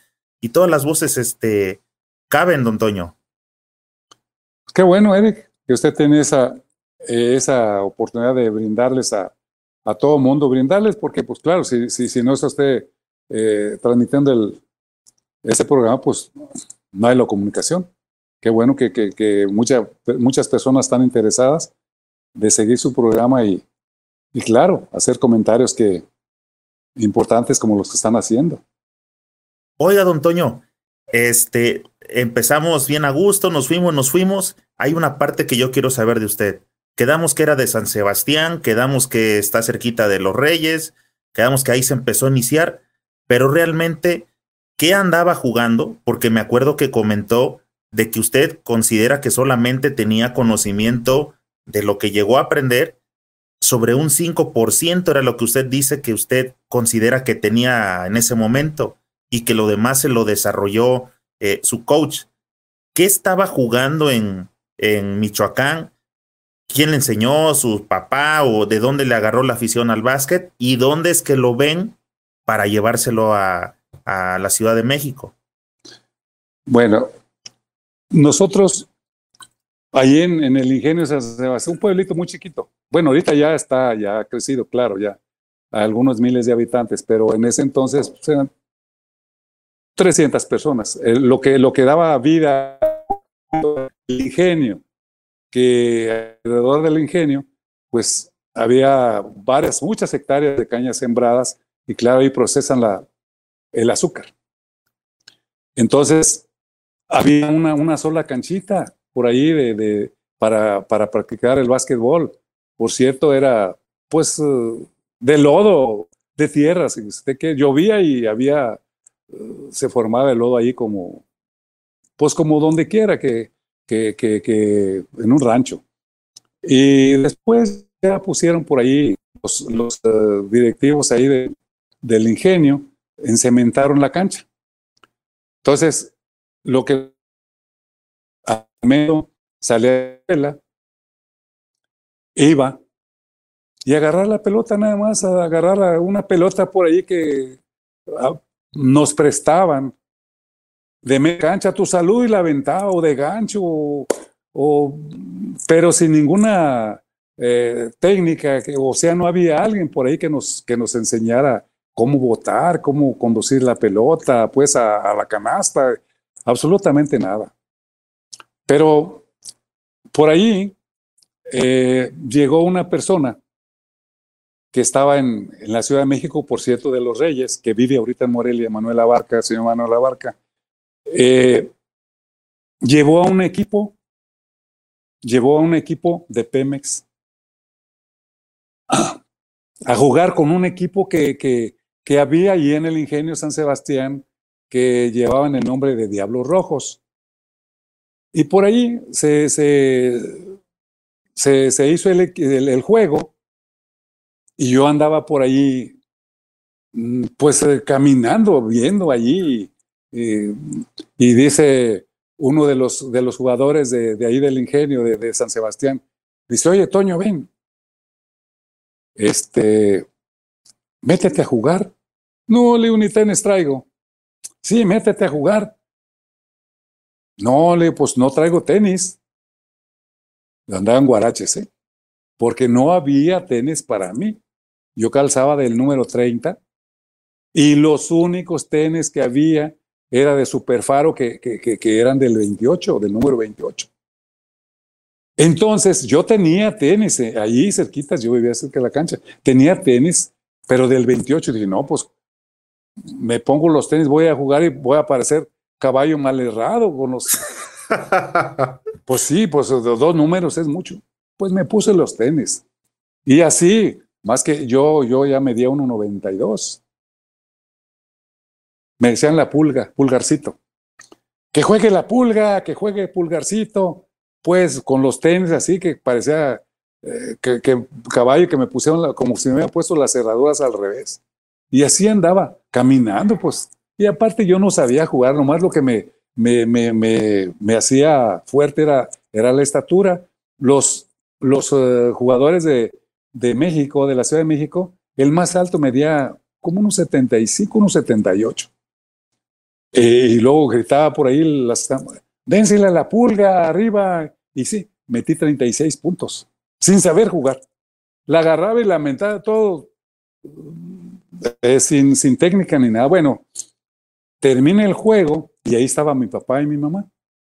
Y le dice eh, don Manuel Abarca a mi, a mi familia, a mi papá y mi mamá, oiga, don Reinaldo, se llamaba mi papá y, doña, y María, mi mamá, este, quiero llevarme a México, a, su hijo. Ella sigue estudiando, ella va, bueno, allá él va a ser buen jugador también. Y se les hizo fácil, pues sí. Él se, regresaron a, la Ciudad de México. A los ocho días llegó. Don Reinaldo, doña María, vengo por su hijo. No, ¿cómo crees, Manuel? Te dijimos de broma. Bueno, me fui. Y sí, efectivamente. Sin saber jugar, ¿eh? Porque yo no había jugado. Llego. Cuando llegamos, fue un domingo, nos fuimos, el domingo en la noche, en la mañana, el lunes estábamos por ahí. Y fuimos al, al gimnasio de Azcapotzalco, ahí estaba el, ingeniero Carlos Bru. Mis respetos. El, la persona que, que, apoyó, eh, brindó el apoyo y, y apoyó mucho al básquetbol, brindó el apoyo y, y, ayudó, sí, al básquetbol. Y ahí estaba. Entonces, estaban jugando por ahí y yo con mis zapatos Converse, ¿eh? del 28 ya. Yo iba con mis zapatos, le dije, Manuel, pues yo no aguanto, ándale, aguántate. Pues ya llegamos al gimnasio. Y, y, se termina un juego, por ahí había, creo que como un torneo de Telepar. Telepar es eh, donde el ingeniero Carlos Duer, el dueño de Telepar, partes de televisión, tiene una fábrica muy grande. Bueno, pues ya me dice Carly, le dice don Manuel Abarca, que eran amigos. Eh, eh, Oye, Carlitos, mira, aquí te traigo un, un chamaco. ¿Sí? ¿De dónde? Pues ah, de mi pueblo. Ándale. Este, pues métete a jugar. Ya, ya ando. Jugué ese juego y como a la hora y media, otro, otro, otro juego. Bueno, pero yo creo que en lugar de correr al lado eh, de nosotros, corría al lado contrario. Yo andaba muy nervioso sin saber nada. Y así fue como, como este, el señor Bru dice, no, este chamaco se queda aquí conmigo. Y efectivamente, yo al día siguiente, yo llego a un hotel, lógico, llego a un hotel, pero al día siguiente, a los tres días, ya me dice, yo tengo por ahí donde te quedes. Hay, hay muchos jugadores de otros estados. Había de Chihuahua, de Tamaulipas, de otro, de, dos de Michoacán y de Veracruz. Y tanto varonil como juvenil tenía varios equipos en, en reservas y en Liga Mayor, ahí en el distrito. Y así fue como, como el, el, ingeniero Carlos Bru me llevó a su casa. ahí estuvo un, tiempecito. Posteriormente a eso llega el, el, Lester Lane. Pero Lester fue y estuvo apoyando al ingeniero eh, Bru por ahí como unos dos meses. Dos meses. Porque a Lester al principio la federación no lo quería. No lo quería porque era muy jovencito. Tenía pues 32 años, 33 años. Y dijo la federación, no, pues este amigo no le van a hacer caso. Carlos Quintanar tenía 31, el caballo, pues, todos no le van a hacer caso. Y pues el señor Bru dice, no te preocupes, vete conmigo a, a Telepar. El sueldo que te van a pagar aquí, yo te lo doy. El tiempo que tú quieras, un año, los que, lo que tú quieras. Fue, estuvo dos años ahí y estaban los de la federación, iban a checar a ver si sabía jugar. Digo, de este, entrenar. Pues yo creo que sí, porque Lester fue campeón, fue campeón olímpico con, con Estados Unidos en 1960. Y ya comenzaron ahí a, a, checar sus entrenamientos, a ver, siempre sí. A los dos meses, ahí va Lester al Comité Olímpico. Y ya su despedida, el último entrenamiento, estábamos por ahí, pues éramos cerca de unos 30, los que estábamos pues, este, ahí con el señor Bru. Y, y le dice el señor Bru, Lester, de estos jugadores, ¿cuáles crees que, que, que pueden este, formar parte de, de tu preselección? ¿O ninguno te va a servir? Y voltea y ve a Alejandro Guzmán y a mí, esos dos. ¿Ya? Y así fue como inicié yo. Me fui al Centro Olímpico y Lester Lane, pues claro que él traía unos conocimientos tremendos como, como coach. Y comenzó a hacer eh, aquí, por aquí, por los fundamentos y, y era un trabajo especial que, que, que, claro, que el, eh, este, el señor le dijo, te encargo a estos chamacos. Sí. Y a mí siempre me dio muchos consejos, Lester. Y quiero decirle, para no ser tan así, que a los seis meses hubo una, una, una gira a Estados Unidos. Y ya, este, pues ahí van. Eran, la preselección primero eran 30, luego 25, luego 20, luego, y al último quedaron 15. Pero para ir a Estados Unidos nada más eran 12, lógico. Ya, y yo era el número 13. Y no, pues no. Él, él, él, él, no va porque pues es el número 13. Hay una situación que muy bonita que sucedió ahí.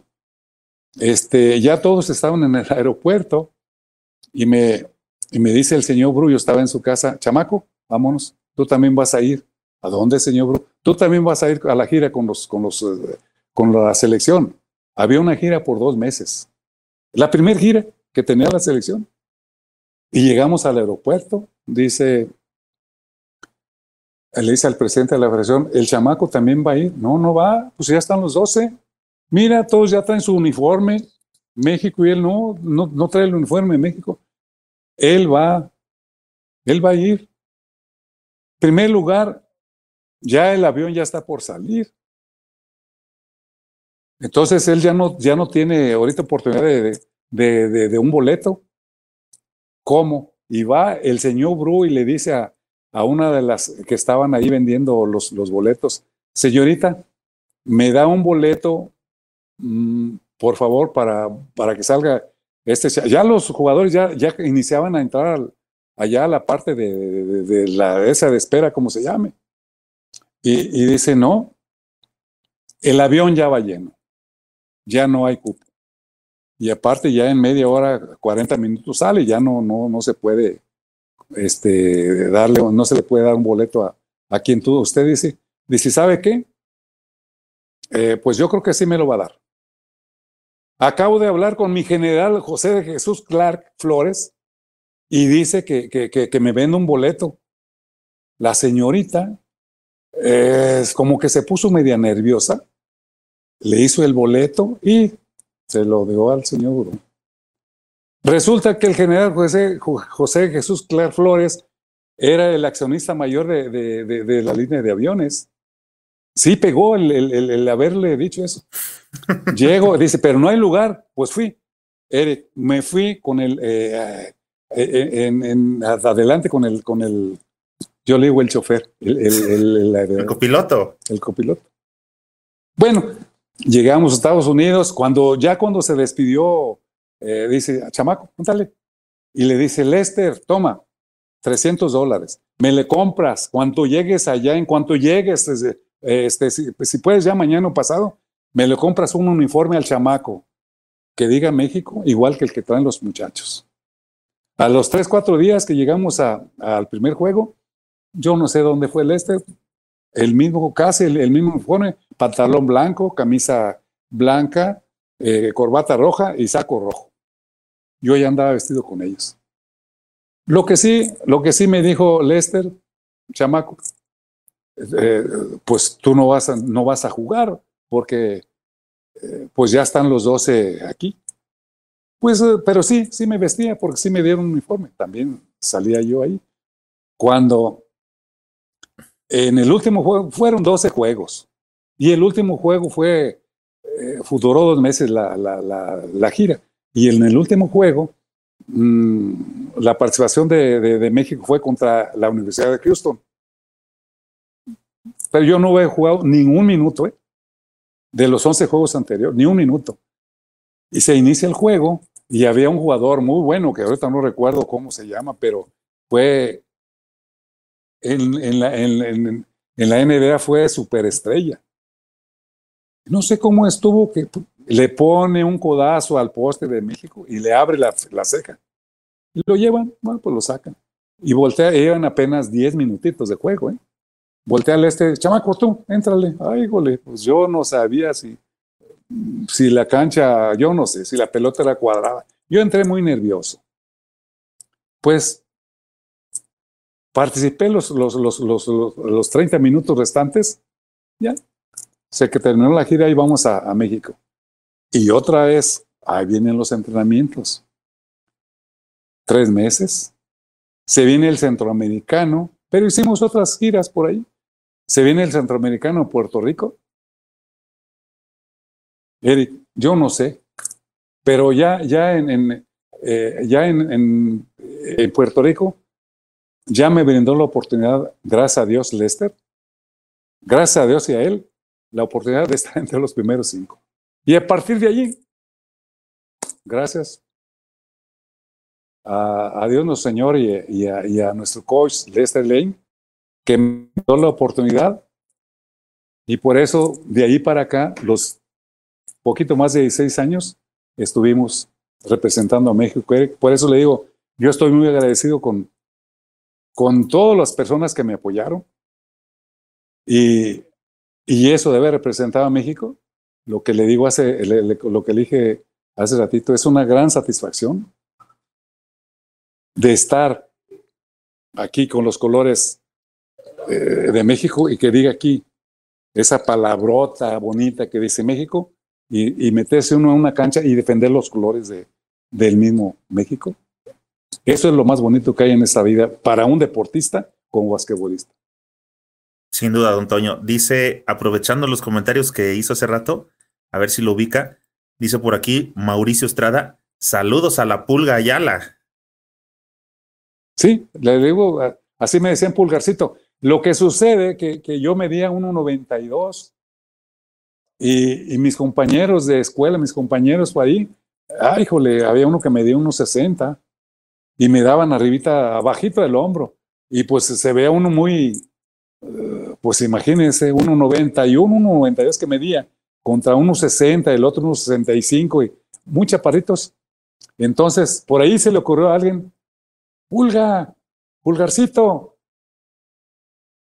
Ahora, en lugar de decirles ahí pulgarcito, me dijeron a mí, me pusieron a mí la pulga, por, porque yo me juntaba con los chaparritos. Y así me decían, pulgarcito y luego ya nada más abreviado, la pulga. Sí, es cierto. Dice por acá Jorge Sánchez, con Dragones de Tijuana se la rifaba en los tableros contra los extranjeros, el mejor centro mexicano en su época. Eric, eh, con Dragones de, Tijuana, este, jugué, me tocó participar en un, torneo de Cimeva y efectivamente ganamos el, primer lugar. Ahí es donde yo le digo, las personas, yo no le puedo decir que yo era, no, no, no. Simplemente yo hice mi, mi función como jugador, como poste. Y, y sí, es cierto, todos los equipos traían jugadores muy altos. Pero yo cuando me metí a una cancha, quiero confesarle una cosa que, y que sepan mis amigos los, los que eh, están escuchando y viendo. Yo a la hora de meterme ya de, a, la cancha, al calentamiento, yo ya tenía eh, un pensamiento diferente. Yo me transformaba yo ya en, en un jugador de básquetbol y decía, voy a hacer las cosas bien. Y me tocaba defender los de esos de dos, le digo a, a Emilio Rachet, el, brasileño, 2.29, al ruso 2.23, y así le, un chino, una ocasión 2.32, así le puedo mencionar infinidad de jugadores. Yo le quiero confesar, Eric, que yo los debía de mi estatura. Para mí, yo, aunque eran de 2.10, 2.15, allí nada más se escuchaban los eh, en los bloqueos. sí, es cierto, Eric. Eso sí. Había, había, hubo unas ocasiones que aparecía yo en el suelo, ¿eh? De el encontronazo, porque chocaba con uno de 125 kilos y me echaba para atrás. Me levantaba y al ratito no lo tumbaba, pero viera que ya le, le daba su llegue, como dice uno, y lo aflojaba. Ya decía, pues como que decía, no, pues este estaba chaparrito, pero pero es centro.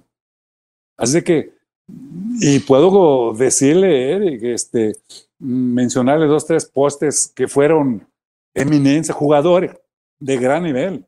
Ubiratán de, de, Brasil, Teo Cruz de Puerto Rico, este, Alexander Veló de Rusia, eh, Tachenko también ruso. Y me tocó jugar también con, con varios, eh, Kevin McKay y varios de la NBA que fueron panamericanos.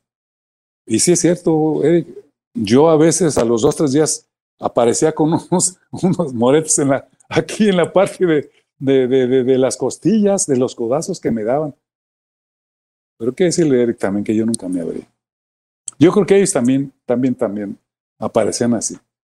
Porque así, sí, Eric, de, veras, eh, lo que está diciendo mi amigo que, no que sea el rey de los, de los tableros, no. Simplemente vuelvo a hacer mención y esa palabra siempre la diré.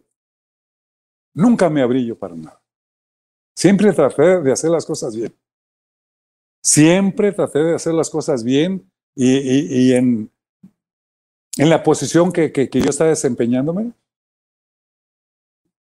pues yo creo que yo jugué por 21 años, ¿eh? No más que poquito más de 16 años en la selección. Jugué 21 años. Me retiré y todavía jugué otros 5 años porque ya me retiro a los 37 años, digo, yo quiero dejar el lugar a los jóvenes. Todavía podía jugar dos años, tres años, eh, pero dije, hasta aquí. Y seguí jugando, seguí jugando todavía en, en el CIMEVA y en la liga, en la liga profesional. Todavía jugué varios años más. Pero, este, sí es muy importante, Eric, eso que le estoy diciendo, que siempre cuando esté haciendo uno alguna actividad, y más el deporte que estamos hablando de básquetbol, siempre hay que tratar de hacer las cosas lo mejor que se puede. Y eso, eh, con este corazón que, que tengo aquí, siempre traté de hacer las cosas bien y apoyar a mis amigos compañeros de equipo y a los, a los contrarios siempre mm, buscar la forma de derrotarlos, deportivamente hablando. Antonio dice por acá, no tengo duda de que este, se, nota, estoy notando aquí en los comentarios el aprecio que le tiene la gente, eh, lo están saludando, le están compartiendo, les está gustando su, su forma, están hablando aquí de que su espíritu, su esencia y desde la plataforma de YouTube se conecta María Rebollo y le dice, saludos, desde Cuernavaca. Mi amiga, la galletita, mi gran amiga, María Rebollo. Gracias, mi querida amiga. Yo sé que tú también fuiste una gran jugadora. Una gran jugadora en el, en el equipo mexicano femenil. Gracias por tu amistad. De hecho, quiero, me, voy a aplicar la de ve burro y quiere viaje este, señora María Rebollo, tiene rato que he querido contactarle, he tratado de buscarla por ahí, pero no se me había dado la oportunidad. Ya que está por acá, la quiero invitar también a que venga a conversar con nosotros. Yo me acuerdo de usted, en alguna época por allá la llegué a, digo, yo jugando en unas categorías inferiores, y a ustedes eh, yo las veía con los equipos mayores, si no mal recuerdo, creo que con el equipo de Prepa Fresno o de Osaka, no me acuerdo, pero por ahí en esos, yo me acuerdo que las llegué a ver donde andaba, este, creo que la rusa Marina Ambroskina y ya ustedes como un equipo estelar y nosotros, este, pues por ahí batallando. Así que, eh, señora María Rebollo, aprovecho este, el momento para hacerle la invitación. No sé si me permita contactarla posteriormente por acá a través del señor Toyo o si gusta, puede mandarme un mensajito aquí a la página de Facebook y este, para que podamos platicar y ponernos de acuerdo si es que usted acepta venir a platicar por acá con nosotros, que creo que a mucha gente también nos gustaría saber cuál, cuál es su, su versión eh, del básquetbol en México y en particular, en su caso, del femenil. Muchas gracias por andar por acá, este, señora María. Dice Ah, por acá continúo con los saludos. Bueno, sí tengo varios saludos, pero les he pedido por favor que este, me vayan dejando alguna pregunta en, concreto, no solamente el saludo, para poder eh, eh, aprovecharlos por aquí. Ah, bueno, termino con el de la señora María. Dice, gracias Toño por tus comentarios, saludos y de verdad que si éramos jugadores de garra. Sí, ella fue también muy entregada como jugadora y también le dio muchos, muchos triunfos a, a México. Así es. Don Toño, eh, quiero tocar una parte antes de que se me olvide. Usted lo mencionó ahorita que en los Panamericanos le tocó jugar contra la Zorra Maheil, que después fue estelar en los Celtics.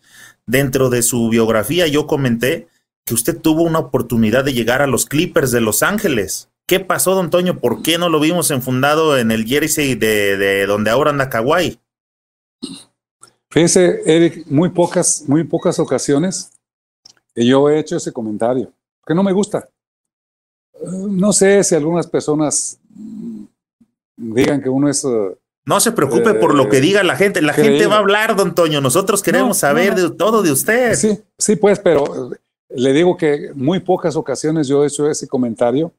Eh, es más, a mis compañeros de selección, hay a dos nada más que le he hecho ese comentario. Le voy a hacer mención cómo estuvo esto, esta invitación. Cuando participamos en el último juego, Brasil-México, nos ganan seis puntos, algo así. Por el, jugamos por el cuarto lugar. Perdimos, claro, nos envían al quinto. Que, que ahí el campeón, el campeón olímpico fue Estados Unidos, que jugó la final con Yugoslavia. Tercer lugar Rusia, cuarto lugar Brasil quinto lugar México, sexto lugar España, y se fueron los, los, los otros lugares con, con, los otros equipos. Entonces, eh, participamos nosotros, vamos, eh, termina el juego, vamos y nos sentamos a ver la final eh, Yugoslavia contra Estados Unidos, porque en el juego anterior le ganó Yugoslavia a Rusia, por eso, y el ganador de ellos jugaba la final con Estados Unidos ganó Yugoslavia, fue la final. Estaban en, el juego, calentando, hacían su, su calentamiento, a la canasta eso, y había una persona por ahí eh, que estaba sentada con Lester Lane, en paz descanse, y nosotros, yo estaba por ahí con unos tres, cuatro compañeros, estábamos por ahí una, en una parte donde estábamos todos juntos, pero claro que no estábamos eh, los 12 ahí, sino que están los más viejos, los casados, estaban en su grupo y total. Yo estaba con tres, cuatro compañeros por ahí y veo que levantan la mano y me, ah, me dicen que ven con la mano. Entonces volteo, yo, claro, pongo el dedo en, aquí en, en el pecho y digo, yo, sí, ven, me hizo Lester Lane, ya. Fui y me senté a un lado de Lester Lane y había esa persona que estaba ahí. Entonces Lester eh, me dice, sí, eh, Toño, este, él es un representante de un equipo de la NBA, pero pues me está diciendo que, que trae un contrato por ahí para, para ti. Entonces, pues a mí me sorprendió. En primer lugar, yo todavía el básquetbol todavía no me caía el 20.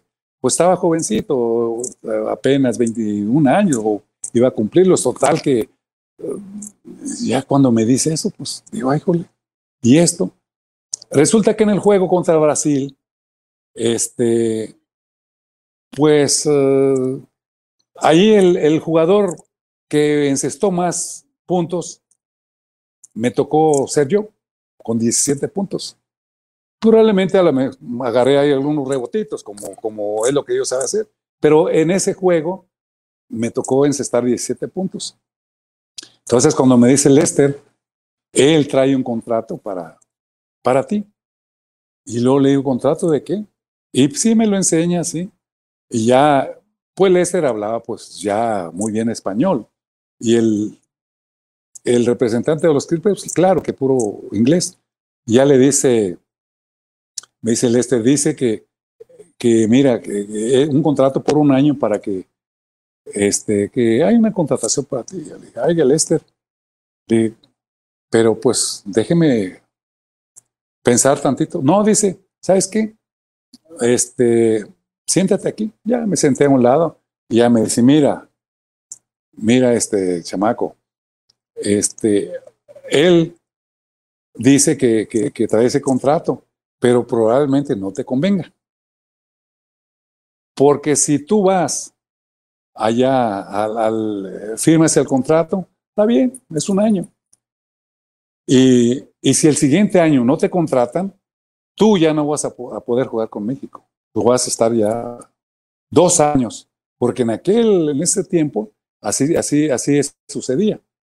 Un deportista de cualquier deporte, eh, eh, se, bueno, firmaba un contrato, lo que fuera, eh, en un comercial, por decir así, que hay algunos deportistas mexicanos que así lo hicieron y los andaban este, vetando del deporte. Entonces me dice, vas a tener que dejar dos años.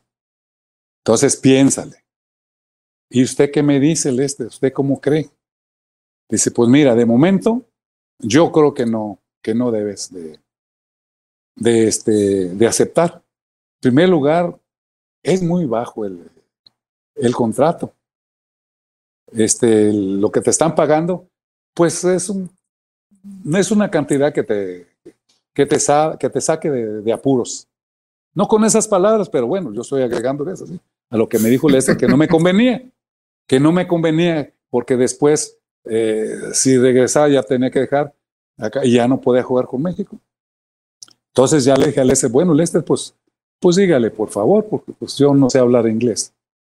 Ya, así, así quedó el, este, la invitación de, que no, no, no, no, este, no firmé ese contrato por un año, porque Lester me, me puso en esa balanza. Me dijo, si vas y ya no te contratan, que eso ya es cosa, ya es cosa tuya. Tú eres el que decides. Pero yo creo que no. Y no, no, no acepté, Eric. La verdad es que sí hubo una invitación. Sí hubo una invitación. Y le quiero decir que es tercera vez que digo, ¿eh? A nadie le había hecho, le había hecho este comentario. Muchos de mis compañeros no saben esto. ¿Y saben por qué? Porque no me gusta, porque, ay, ay sí, ¿te crees que... Pero, pero, pero sí es cierto, Eric, sí. Cuando fue Sirio allí a, a, a León también me hicieron una invitación por allí. En Puerto Rico me dijeron también que se, que se quería jugar en Puerto Rico. También en Puerto Rico había un problema. Creo que en Brasil también que debía de estar uno un año eh, viviendo ahí para poder participar. Entonces, pues no, pues ¿qué iba a hacer yo en ese año allí? Y no, la verdad no, no, no, no tuve yo, este, eh, no acepté, no, no acepté jugar. Ya en el, acá en el 69, este, nos incorporamos a la CFE, a la Comisión Federal de Electricidad. Ganaba más que lo que me pagaban en, la NBA. Entonces después este señor dice, ya te dije, ¿qué te pasó? ¿Qué pasó?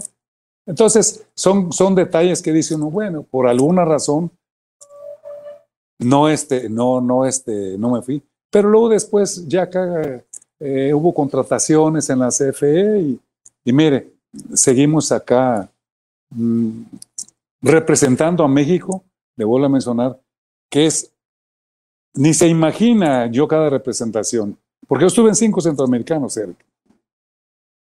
Cuatro panamericanos, tres campeonatos del mundo, dos preolímpicos y dos Juegos Olímpicos. Eso, Eric, en la mano, aquí, estos somos los que están. Yo creo que en los 10 dedos de las manos no, no, hay, no hay muchos que tengan ese currículum. Sí hay jugadores, hay jugadores, hay dos jugadores que tienen tres Juegos Olímpicos. ¿eh? Manuel Raga y, que en paz descanse. Nuestro amigo, el jugador más completo que ha tenido México, que en paz descanse, Carlitos Quintanar. Son los únicos dos. Ya los demás aparecemos con dos Juegos Olímpicos y algunos que aparecen con un Panamericano, dos, un Centroamericano, dos, y así. Pero, pero para poder llegar a esas, a esos eventos internacionales y representar a México, Eric, muchas horas de entrenamiento. Yo dejaba a mi familia, a mis hijos, a mi esposa, al principio a mi, a mi mamá, a mi papá, a mis hermanos ahí en Michoacán. Y es cierto, no es fácil. No es fácil este, irse a una concentración y, y luego una gira por dos meses y luego al torneo otros 20 o 25 días. Regresaba uno y ya nomás le decían a uno, ¿sabes qué? Tienes 15 días de vacaciones. A los 15 días vas a estar aquí porque tienes otra concentración, porque hay este, este, este evento importante. Y así estábamos, Eric. Por eso le digo, yo, esos poquito más de 16 años que estuve mm, con, representando a México, no me arrepiento. No tampoco de, de haber dejado a mi familia, de haber este, ausentado, de, que me ausenté tantos, tantos años sin verlos. No, al contrario, yo sé que ellos estaban también este, conscientes de, de lo que estábamos haciendo, que era México, no era Antonio Ayala, no era eh, una representación nada más a, vete a ver si juega, a ver si juegas, no, no, no, digo, a ver a quién representas, no, íbamos por una causa importante, de que esas seis letras que dice aquí México, para mí, le vuelvo a mencionar, yo se lo he dicho como cinco o seis veces, er, eran importantísimas para mí. Porque yo cuando llego ahí, que me dan la oportunidad y, me abren las puertas, y después del Lester Lane se quedó mm, el coach, que en paz descanse, Gustavo Sagiante, y también con el Pete, Barba, luego con el coach Martínez, luego con Tony Delgado, luego con... Y de todos modos, ahí nos tomaban en cuenta, Eric, en los primeros cinco. Este comentario, pues, uh, va a decir, bueno, me estás presumiendo. No, ya pasó mi tiempo, mi época. Pero gracias a Dios, sí estuvimos en, en, en, en los primeros cinco con México, en los del CIMEVA, en los torneos nacionales y en todos los eventos que, que estuvimos ahí. Siempre éramos parte del equipo, pero siempre formando el, el, grupo de cinco que iniciaban el, o sea, el encuentro. Eso yo creo que es, es eh, una cosa que a muchos nos gustaría estar así. Y eso, eso a mí me tocó, me, tocó estar siempre entregando lo más que, que, podía. Porque le digo, si yo me iba 15 días, yo descansaba 5 nada más. ¿eh? Y vámonos, ya a los 5 o 6 días, yo ya estaba ahí recorriendo 15 kilómetros, trotando despacio. Llegaba al centro olímpico a la concentración siguiente, al 90, 92 o al 95% de condición física, ya casi al 100. Nada más que la altura de México hay una diferencia, que siempre hay un cansancio ahí por, por esa razón. Pero no, Eric, yo creo que muchos de nosotros y los que están actualmente están y quieren hacer las cosas muy bien. Antonio, de todos, hace ratito comentaba que es la tercera ocasión que comenta lo de los Clippers. Yo le quería decir que no se preocupe, no pasa nada, de aquí no sale. Estamos nomás aquí conversando entre nosotros dos, nadie va a saber, no se apure. No, no, no, no, pero yo lo que estoy diciendo, no, no porque sepan, no al contrario, que sepan. No, lo que, a lo que voy es de que no me gusta a mí a veces, este, mm, pues decir cosas como esa que van a decir, entonces, ¿por qué no jugaste? O, o algunos que, no, no que piensen mal, simplemente es la verdad. Pero yo lo que no quiero que, que, que digan que yo soy como creído, como alguna palabra así que usted puede utilizar. No, al contrario. No, yo, yo digo, yo todo lo que hice por, por, por el básquetbol es como lo que hago por mi familia, lo mejor. Para mi familia y mis amigos yo quiero lo mejor.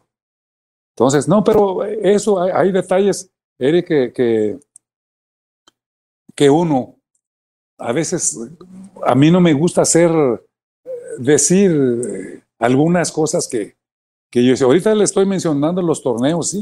Aquí hay, varios torneos, Eric, todavía. Hay varios torneos. Torneos gobernador de estado, que una ocasión ganamos el primer lugar, donde participaba Yugoslavia. Ahí, Ahí precisamente le ganamos a Yugoslavia, en ese evento que fuimos campeones. Eh, eh, eh, torneos, este, Cristóbal Colón, también dos en, La Habana, dos en, en, este, en Panamá. Bueno, hay muchos torneos todavía que tenemos por ahí, Eric, pero los oficiales son esos. Son esos de, de, ahora del CIMEVA. El CIMEVA me tocó ganar, son seis cinco o seis, eh, 26 torneos nacionales me tocó ganar de primera fuerza, ocho. Y así, este, fue una vida como deportista. Y le digo que le doy gracias a Dios que, que todo, todo salió bien, excepto una ocasión que tuve un esguince en un centroamericano en Dominicana, que, que estuve ahí unos jueguitos sin participar. Pero dentro de todo, yo creo que yo estoy muy agradecido por el desempeño que hubo de mis compañeros y un servidor hacia el básquetbol. Don Antonio, ¿con qué equipos participó usted en Cimeva? Bueno, ganamos con, con, con el, el, equipo de Baja California, eh, ganamos con León Guanajuato, con el, las Águilas del Seguro Social, también tres. Y por ahí hay dos o tres, tres eh, segundos lugares y un cuarto lugar por ahí o quinto lugar que con, con Tepic, con Nayarit. Pero también me tocó dirigir a varios equipos. También me tocó dirigir a varios equipos de, de, del Cimeva, de Cibacopa, dirigía a, los Tarascos, dirigía a Aguascalientes, a varios equipos. Y el Cibacopa a Mazatlán, a, varios eh, equipos también de... Por cierto, también ganamos un Cibacopa con Mazatlán. Así es de que también como, como entrenador hemos tenido algunos, uh, algunas experiencias bonitas. Después, ah, dígame, dígame. Ah, Después eh, de andar de entrenador y para arriba y para abajo, ya aquí en el 2004, 2005, mm, me entró la locura y me invitaron al CIMEVA. Pero yo, yo sin tener conocimiento, pues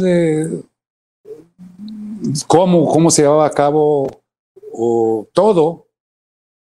Ah, por aquí me, me dijeron que iba a haber patrocinios importantes, tanto del gobierno como de otras personas, y ándele que le entro al, al Cibacopa. Sí, perdón. Ah, pero como empresario en esta ocasión. Sí, claro que sí. Ah, como dueño del equipo, como dueño del Ajá, Ok. Al Cimeva. Y pues inicia y con problemas que, que, que, tuve por falta de, porque no me apoyaron. Pero quiero decir, nunca les falté, nunca les dejé de pagar sus quincenas a los jugadores. No, yo tenía, yo tenía la forma, pues sí, pero yo no quería, eh, este, del poquito dinero ahorrado que había, pues claro que, que, yo siempre me, mm, los, los eh, patrocinadores son los que me dijeron, tú no te preocupes, y a la última hora, pues no hubo ese apoyo, pero ese, torneo del Cimeva quedamos en segundo lugar, ¿eh? Jugamos la final con Zacatecas y nos ganó. Bueno, eran ocho equipos, pero quedamos en segundo lugar. Se viene la liga, la LNBP, y me invitan, oye, cámbiate acá con nosotros, mira que no sé qué. Otra vez el, no error, sino que pues me cambié a la liga, a la liga profesional.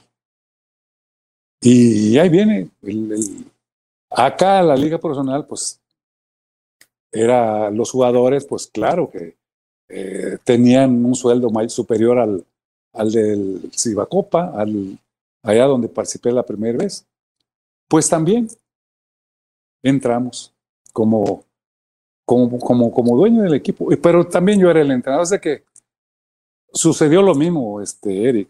Tuvimos problemas. Porque también hubo eh, personas que yo te apoyo, mira que yo tengo esta. Pues pasó lo mismo, sucedió lo mismo. Entonces, ahí sí tuve un poco más de problemas porque ya los jugadores ya no ganaban dos mil dólares, ya tenían un sueldo superior, mayor a los cinco mil dólares, no sé, más arriba. Y... Entonces yo ya vi las cosas un poquito complicadas. Por allá salí adelante porque ah, por ahí hay, hay, algunas terrenillos, tierras eh, ah, pues el ingenio, pues allá me dejó mi papá por ahí unos algo. Salimos adelante, tuve que echar mano de algún pedacillo por ahí de, de, de, vender. Eh. Salí adelante, así de que tan poco eh, les quedé de ver un 5 a la liga profesional. Y lo que hice fue que, que ya cuando vi la situación que se complicó, que dije, no, ya salí, pero ya no quiero entrar otra vez a, a, este, a, tener problemas. Y hablé yo con el presidente de, la liga y ya le hice mención mía. Yo ya, no, me invitaron ustedes, salí adelante con todo, no debo a nadie, eh, cuotas y todo están a, este, a la, este, sin, sin, problemas. Y por ahí, por ahí este, le hice mención que, que yo ya no podía participar, que el equipo ahí estaba que, pero yo era el dueño, lógico. Entonces, porque a mí me lo vendieron, no en la cantidad que, que era, pero sí me lo vendieron. El equipo, si quieren, se los lo presto, sea alguien que, que, se interese, prestado, rentado o, o, o, se lo quiere comprar a alguien. No pasaron 15 días cuando les dije eso. Y sí, efectivamente salió una persona de Mexicali y me la compró. Entonces, lo que yo, los gastos que yo hice, que vendí allá en Michoacán, los, el terreno, porque era, me dejó un terreno, parcela de caña y vendí una parte. Entonces, el señor este me dijo, me hablaron por teléfono, me intereso por tu, eh, por tu plaza de Tepic. Ah, bueno. Yo llevaba ya una cantidad pues ya invertida, un millón y medio. La vendí en eso. Sale a mano. Me una invitando, no, gracias. ya a partir de esa fecha, yo ya no, ya no este, pero mis hijos le siguieron con el Cibacopa. Ellos pues, siguieron. Y claro que yo lo estaba apoyando. Ay, perdían a eso y salían este, con diferencia pequeñas, pérdidas de, pequeñas, pero ya, ya hace tiempo que ya dejaron ese, ese giro que, que no es fácil, Eric. No es fácil, porque si, si, si no hay un apoyo, como sucede en los uh, estados, un apoyo económico del gobierno y patrocinadores, no es fácil salir adelante. Y a mí me sucedió. A mí me sucedió el patrocinador más fuerte que, que, que, tenía, que, eh, que me apoyaba eh, económicamente con, con más dinero era, bueno, no voy a, decir quién, me daban 100 mil pesos. Es nada más. Pero otro me daba 10 mil, otro 15 mil, que una frutería que ahí te van. Pero, pero salí adelante, salimos adelante, Eric. Tan así. Esto, es, esto, esto sí es primera vez que lo, que lo, que lo, que hago mención porque, pues, como que no, no, no, no, no me queda decirlo, pero lo voy a decir. Estando yo en, la, en la LNB, había una gira. No, al contrario, quiero decir, es una satisfacción muy grande. Esto que le voy a decir. Andaban promocionando a los, a los. Venían a Guadalajara. Después creo que pasaban a Mazatlán. Y me habló el representante. Oye, tú tienes equipo de básquetbol profesional, mira. Eh, en Guadalajara no había. Pero, pues ya sabemos, Guadalajara es muy grande, que tenían pues que, que, que ya, este, ya se habían comprometido los, los señores de Guadalajara para, para llevar a cabo un juego, en Mazatlán también. Entonces me dijeron, vamos a jugar en Guadalajara. Queremos hacer una escala en, en Tepic, pero queremos saber si tú tienes oportunidad de, de, que, de que participen, de jueguen allí, de que den una exhibición. Pues Eric se me hizo fácil. ¿Sí? ¿Cuánto? Pues tanto. Pues adelante. Y, la satisfacción más grande, Eric, que hizo, que, que, se hizo el, el evento aquí, y miren, no, este, no es fácil también eh, lograr ser patrocinador de, de los Harley Globetrotters y llevar a cabo un juego en una ciudad que es en la que yo vivo, en Tepic, Nayarit. Así que también es una gran satisfacción para mí haber logrado que, que nuestros amigos nayaritas hayan ido al juego a ver a los Harley Globetrotters. Eh, y pues ahí fuimos nosotros el conducto para, para, para que se realizara el, juego. Nosotros, claro, tuvimos que alguna cantidad, pero todo salió bien. Eric. Así que son cosas que, que dice uno, son satisfacciones muy bonitas. Porque, porque eso que le digo, sí, sí, sí, estaba yo viendo ahí a los jugadores. Decía ¿cómo? ¿Cómo los Harley aquí? Y pero sí, sí estuvimos al frente de esa, de esa importante este, presentación en Tepic de los Harley Globetrotters. Don Toño, un par de preguntas. Este, ¿Cómo se llamaba su franquicia en Tepic y cómo se llamó después cuando se fue a Mexicali? Y la otra pregunta es, este, ¿Cuál es la cantidad? Yo no me imagino y ahorita me despertó curiosidad. ¿Cuál es la cantidad que cobran por venir los Harlem Globe o al menos en ese tiempo? Para darnos una idea, porque eh, la verdad es que no tengo idea, pero sí me, me despertó la curiosidad de es, qué tan redituable también será ese negocio, porque se llevan jugadores ex NBA. No, sí. Bueno, primero, eh, el, el, ¿cómo se llama el equipo? Este, Coras Nayarit. El equipo Coras Nayarit se llamaba.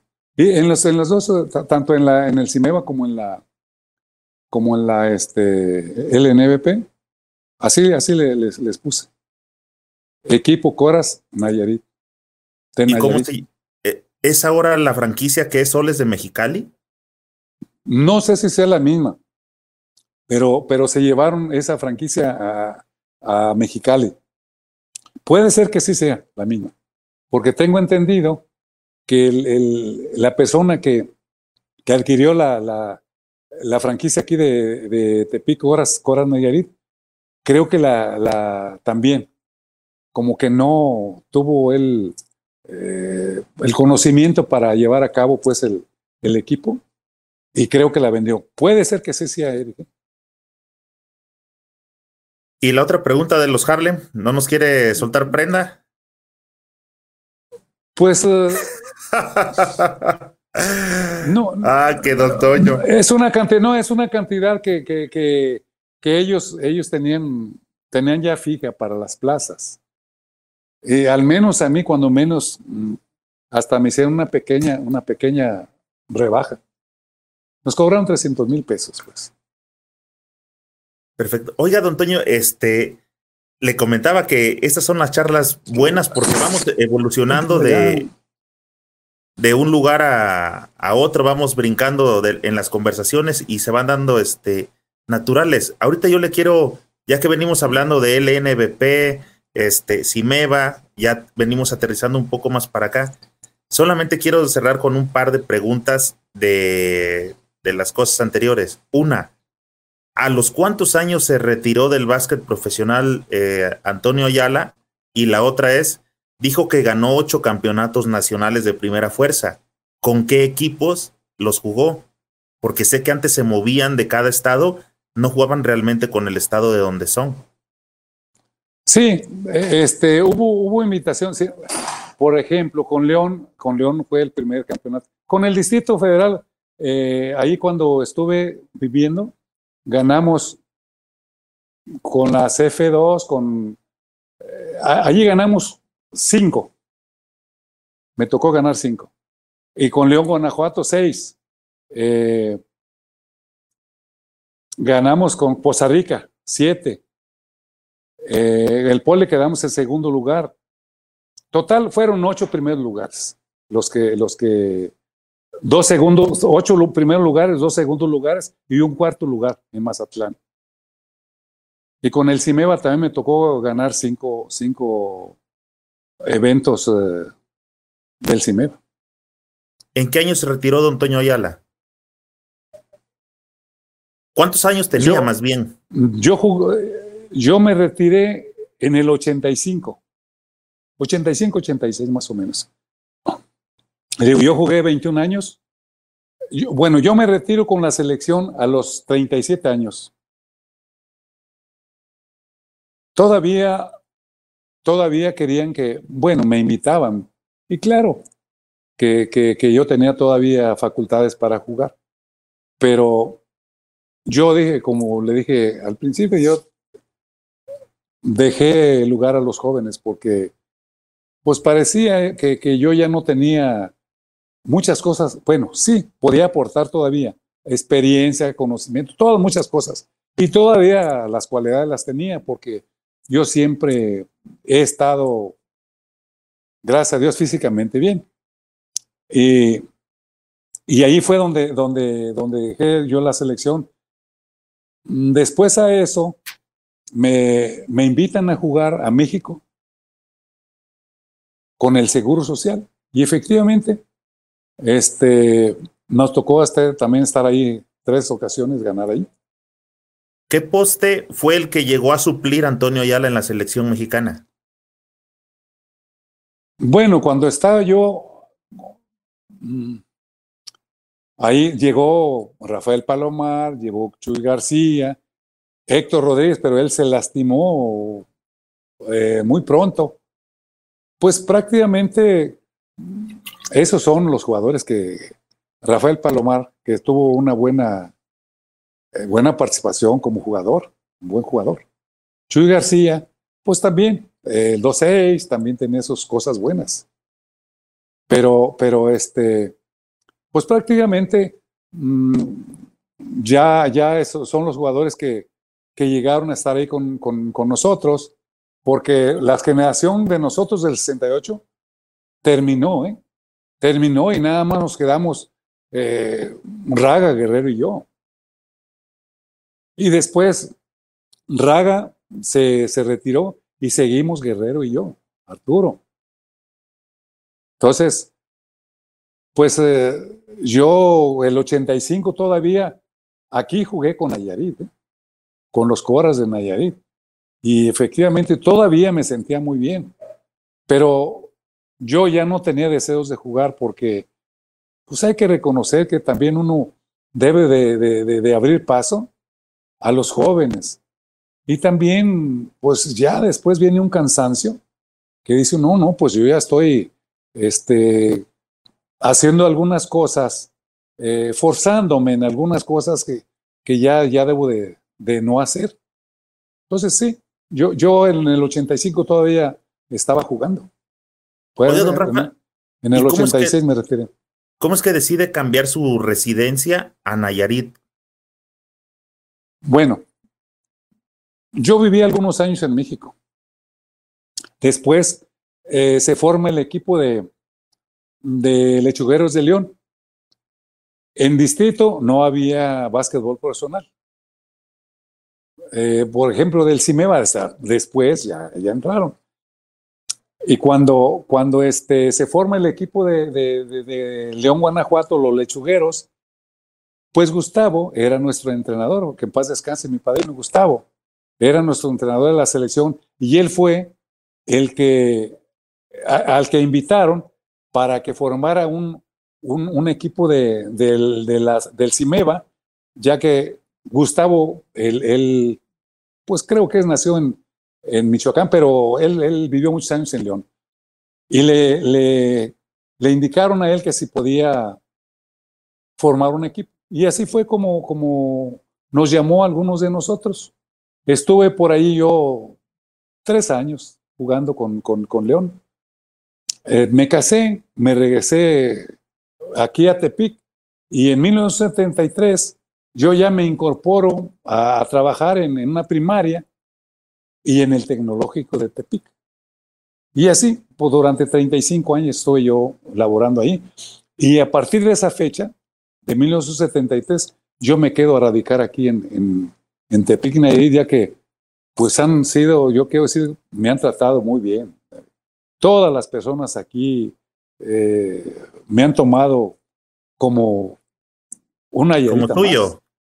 Como una ayudita más, pero yo sé que soy, soy michoacano y claro que Michoacán, pues es, allá está mi familia, están todos, pero, pero gracias a Dios aquí tenemos ya muchos años.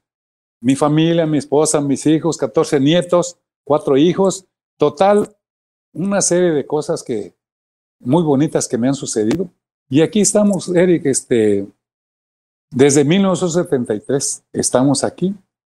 Ya me jubilé de la primaria, me jubilé del tecnológico y, y ahora pues trato de apoyar a, ahorita pues con esto que se vino de la pandemia, esta pues ya sé que no se puede, pero, pero siempre he estado yo aquí con, con jóvenes, con jóvenes eh, eh, nayaritas, apoyándolos para que se incorporen al deporte.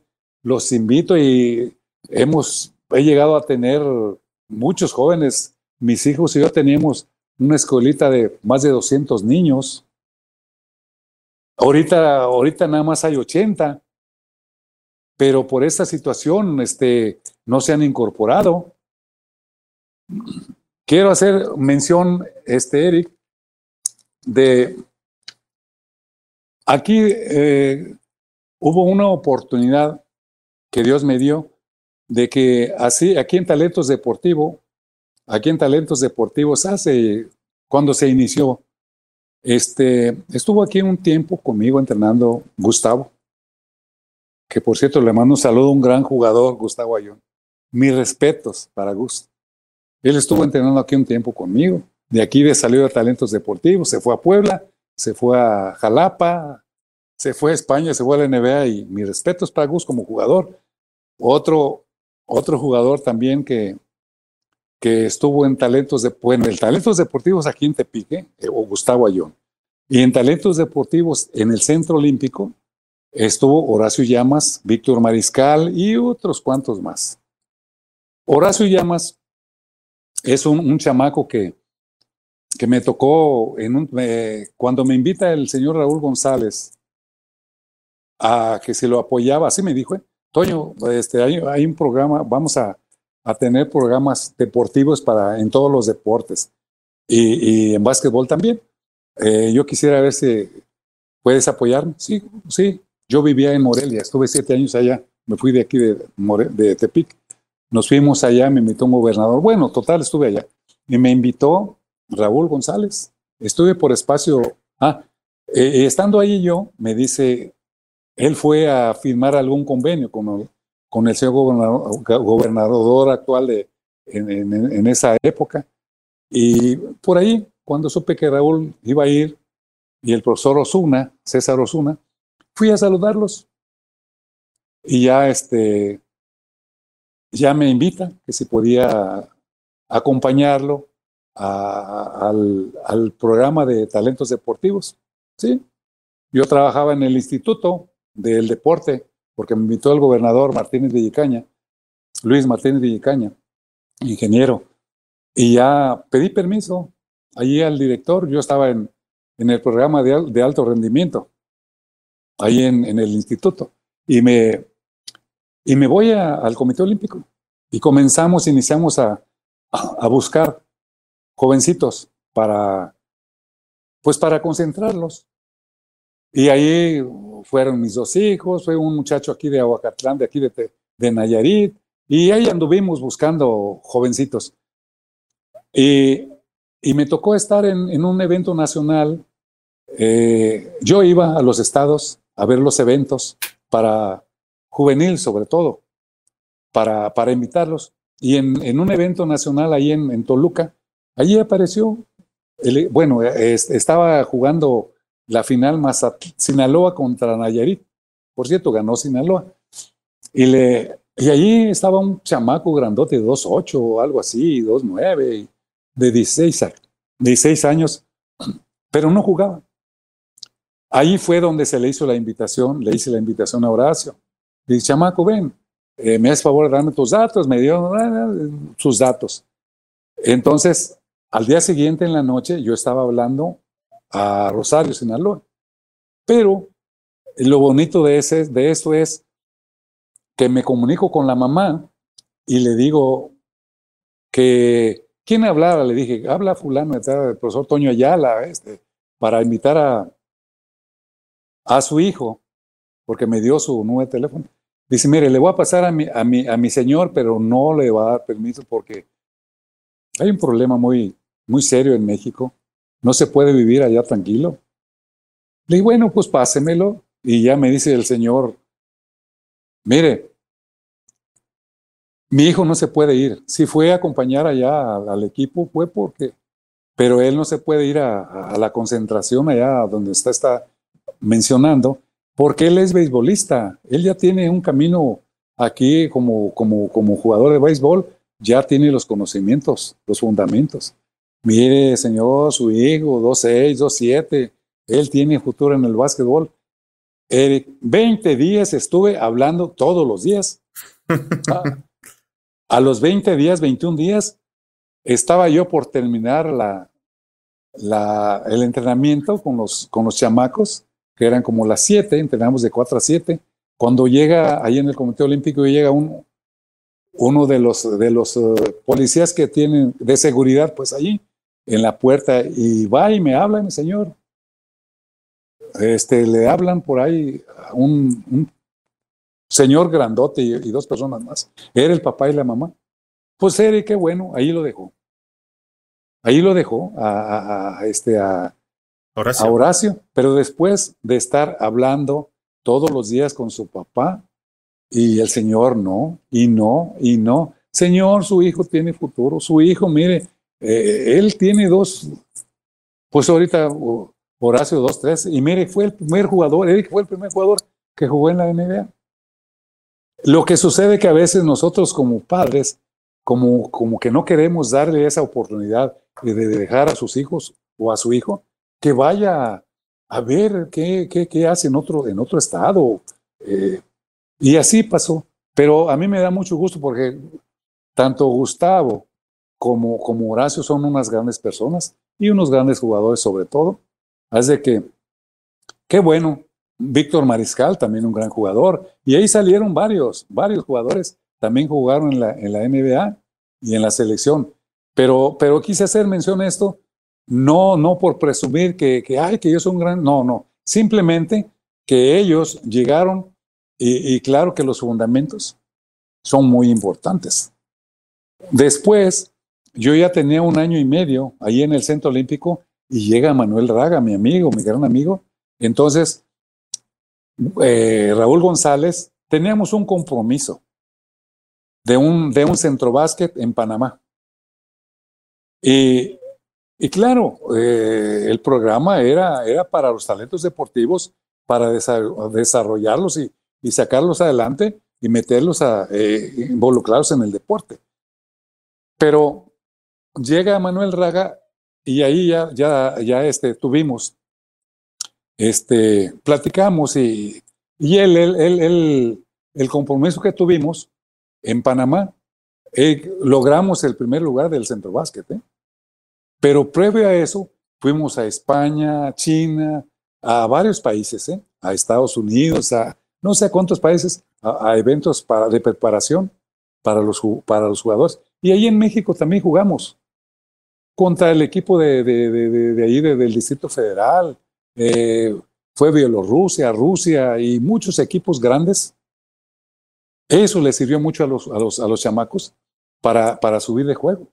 Y mire, este, a lo que voy, me da mucho gusto a mí haber conocido a estos chamaquitos que eran unos chamaquitos. Gustavo era un jovencito, jovencito de 16 años que creció deportivamente hablando rápido. Horacio también tenía 16 años, 17, ahí va a cumplir 17 años, y, también estuvo, creció rápido porque tuvimos giras por Estados Unidos, jugando allá con equipos grandes. Incluso allá le invitaron a varios, a Toño, mi hijo, a él, a, a Víctor, mmm, a, a, Víctor Ávila también que iba con nosotros, les, les, les ofrecieron beca y no la aceptaron por alguna razón.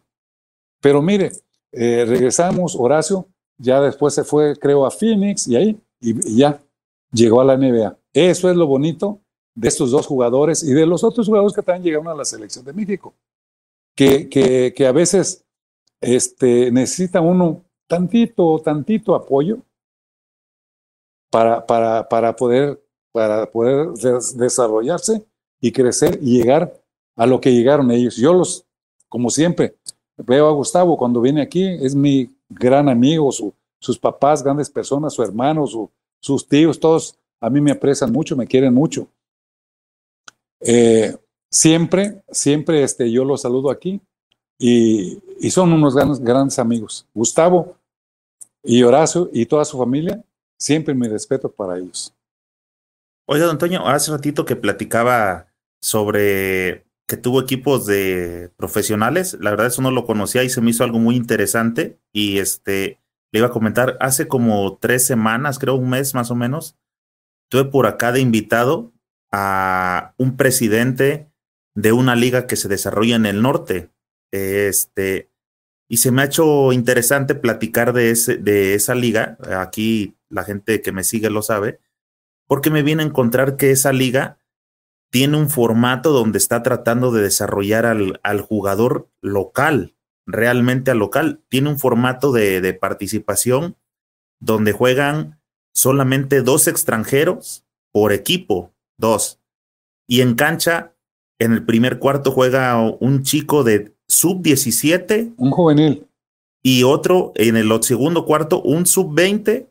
Y esa liga se llama Cibapac. Y hasta dije, a lo mejor, don Toño, con toda esa escuela que tiene, una liga de esas, una franquicia de esas que supongo que no son los costos que tiene una profesional, porque eso es una liga de desarrollo. Sí. Creo que a Nayarit y a la escuela de don Toño le caería de lujo, ¿no?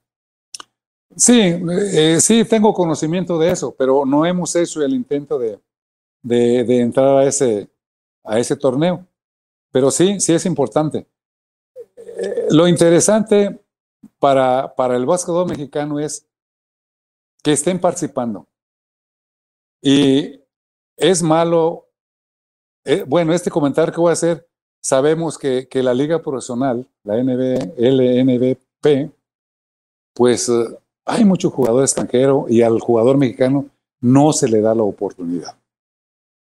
Entonces, yo creo que eso está afectando a todos los jóvenes basquetbolistas mexicanos, ya que si, si tomamos en cuenta y vemos todos los equipos, tienen 10 jugadores extranjeros, puertorriqueños, no sé de dónde, para decir, son todos extranjeros.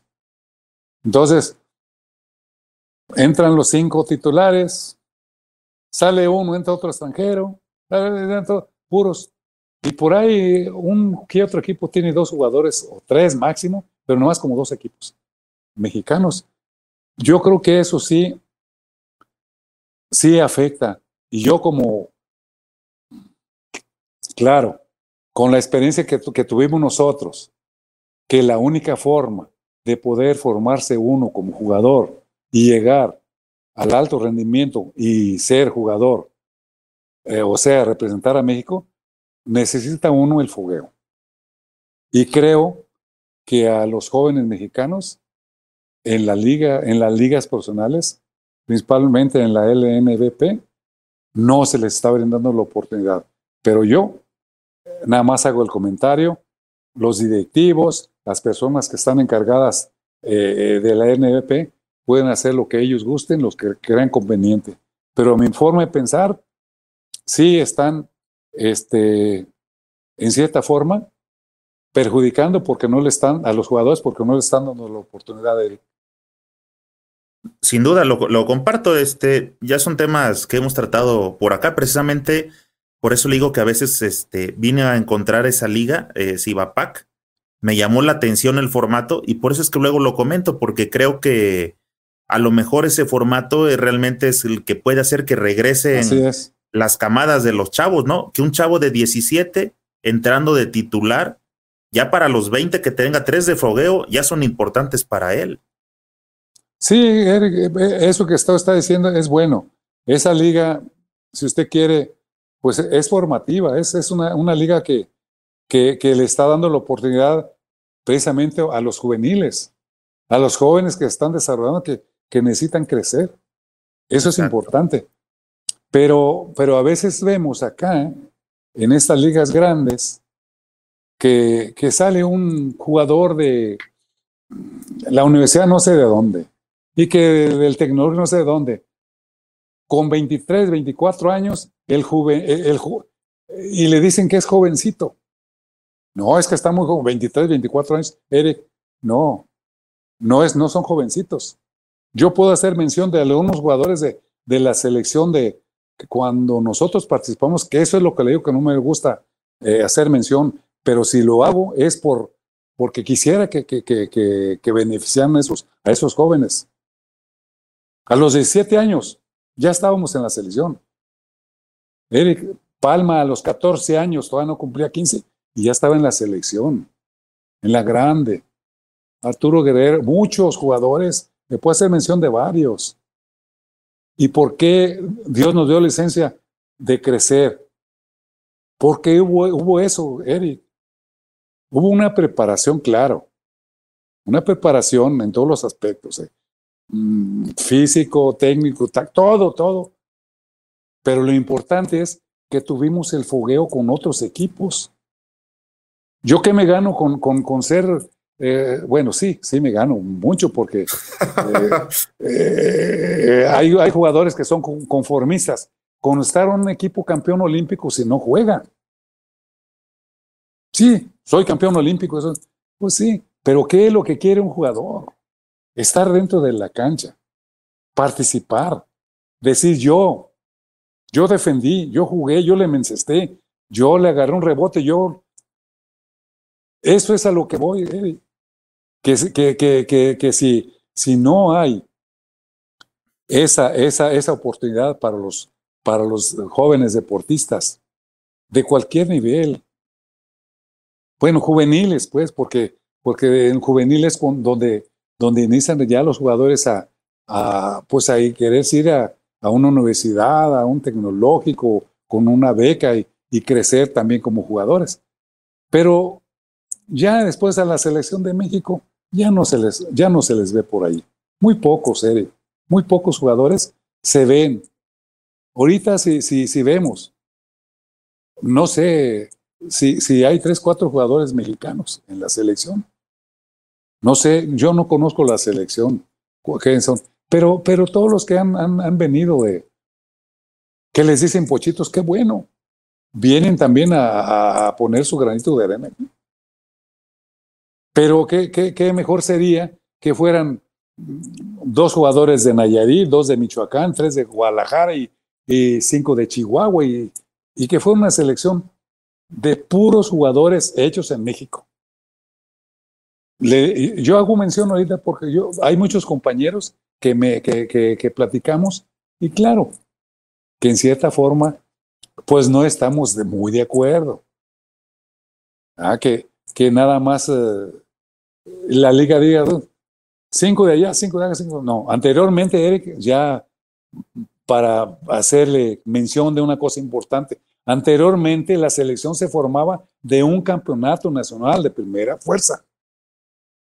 Ahí los, los, los, equipos participantes, había una persona que estaba ahí anotando a los jugadores más sobresalientes y ya le hablaba, tú, estás seleccionado, tú estás preseleccionado, y ya se formaban ahí 15 o, no sé, 18 jugadores pero se hacía, se realizaba el torneo nacional.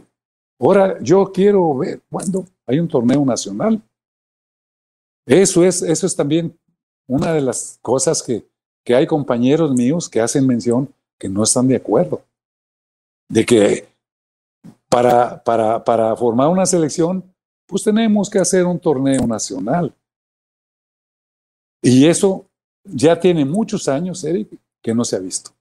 Y hay inconformidad con algunos compañeros. Y no porque seamos como me dicen a mí, ¿tú con, qué pelota jugaste? Le digo, no, pues cuando yo jugué era la pelota cuadrada, no era redonda. Ya nomás se ríen. Lo que quiere decir que hace muchos años, ¿verdad?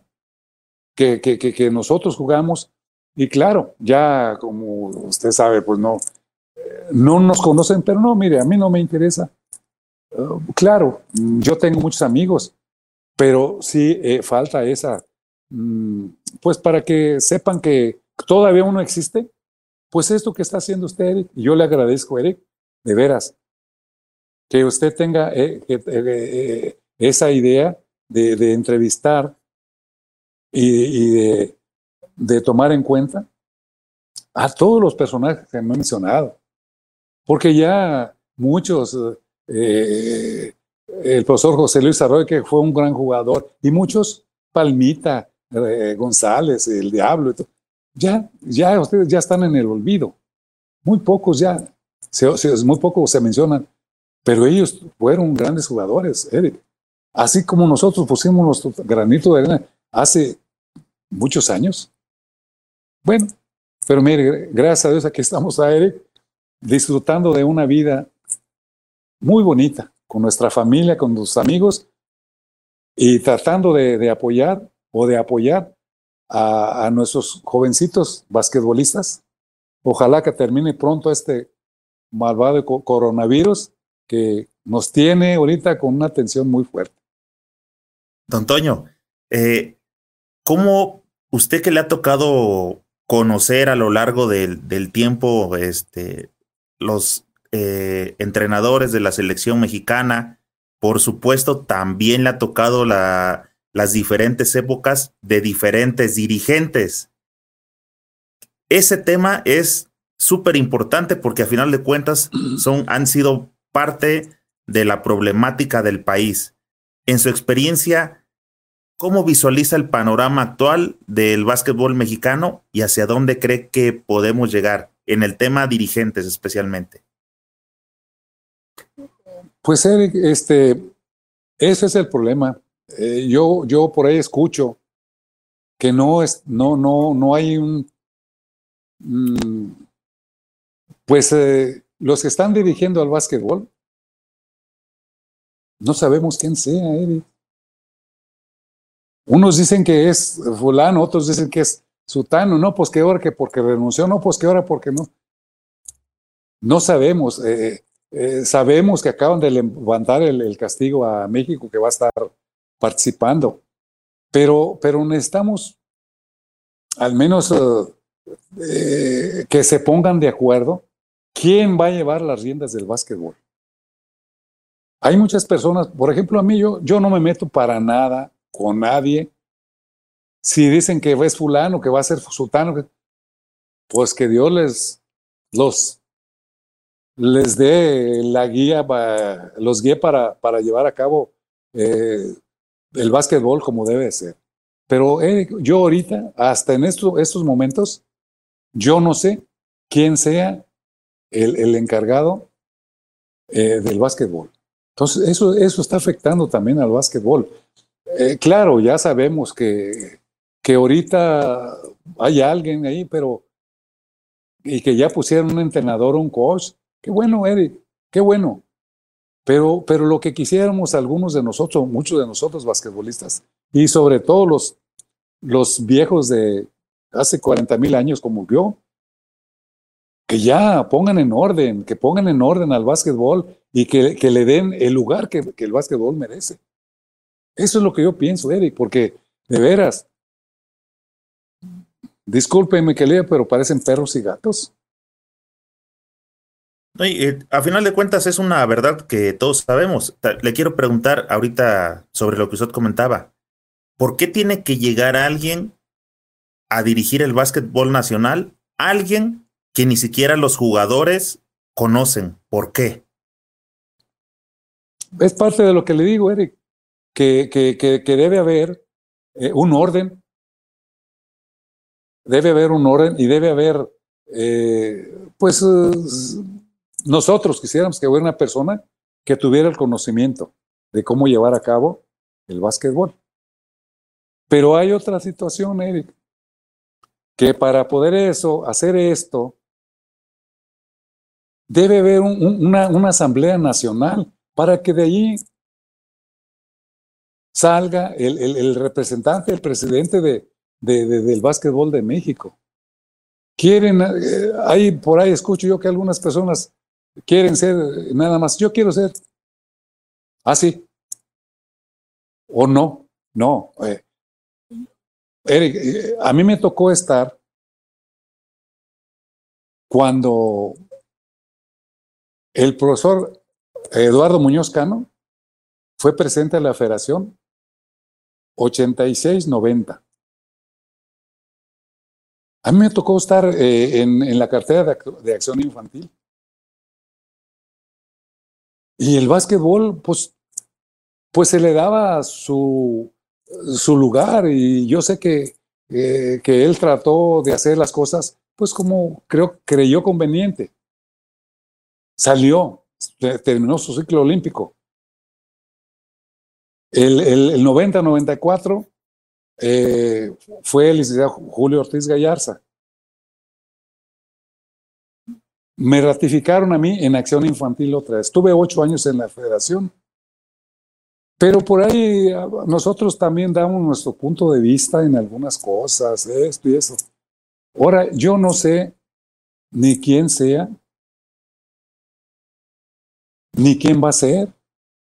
Mientras no se haga una asamblea nacional, Eric, y que de ahí las, las asociaciones que están este, activas y, que tienen este, forma de, votar, ellos son los que deben de decidir el de, para, quién es el, el, el, presidente de, de, la Federación Mexicana de Básquetbol.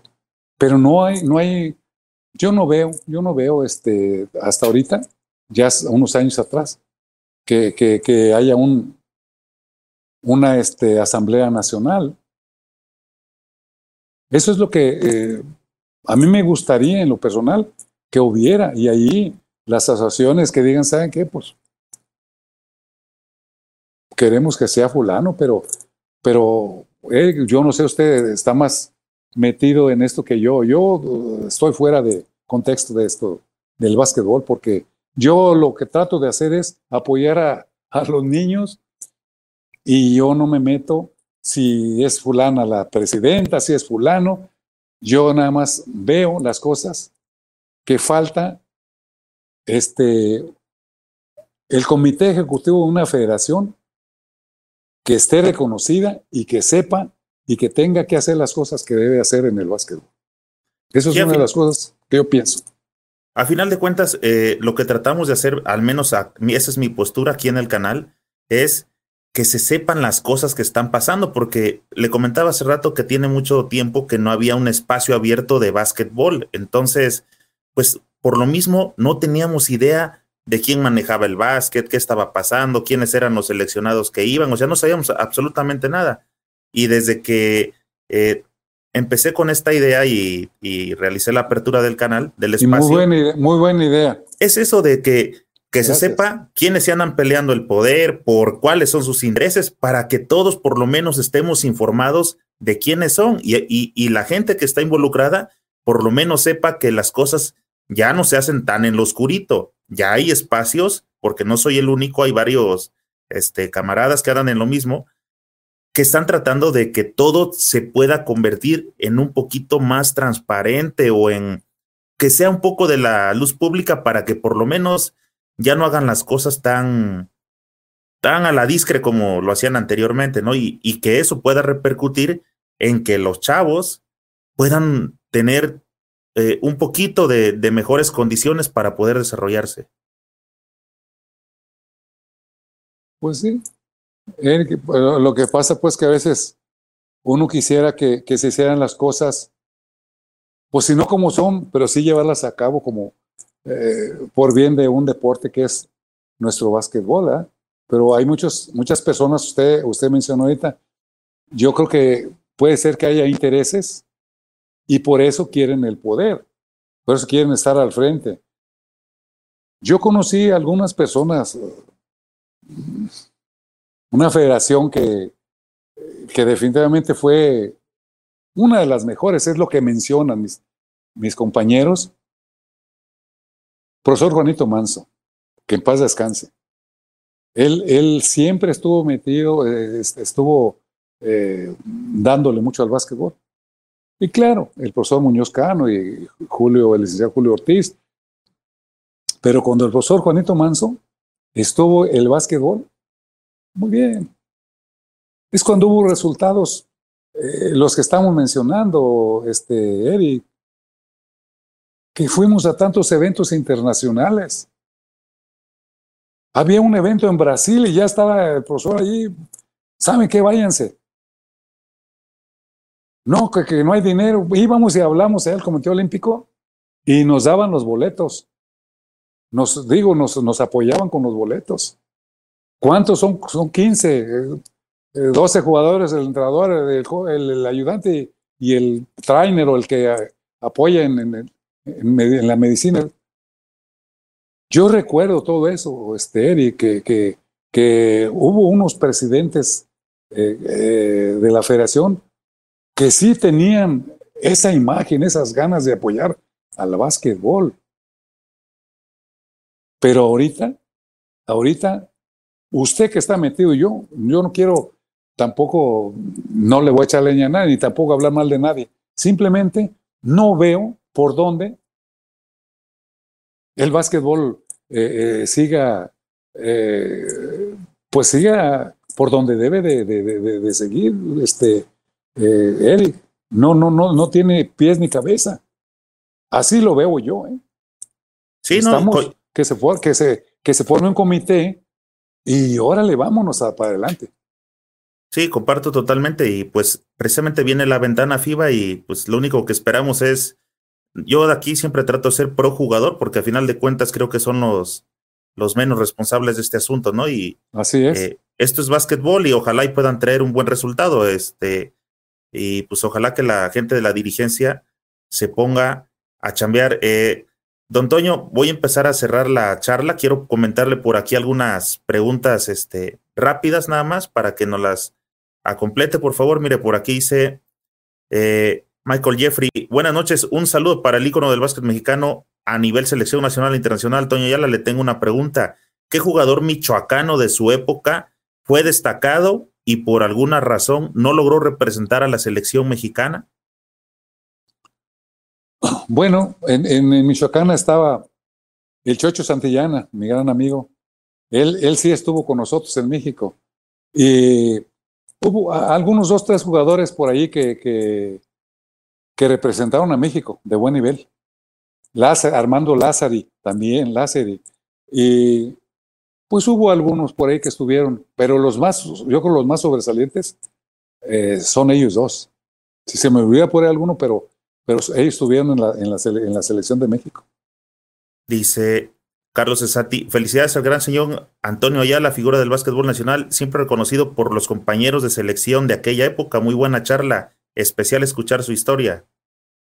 Pues gracias, gracias. Lo que sucede pues es que a veces eh,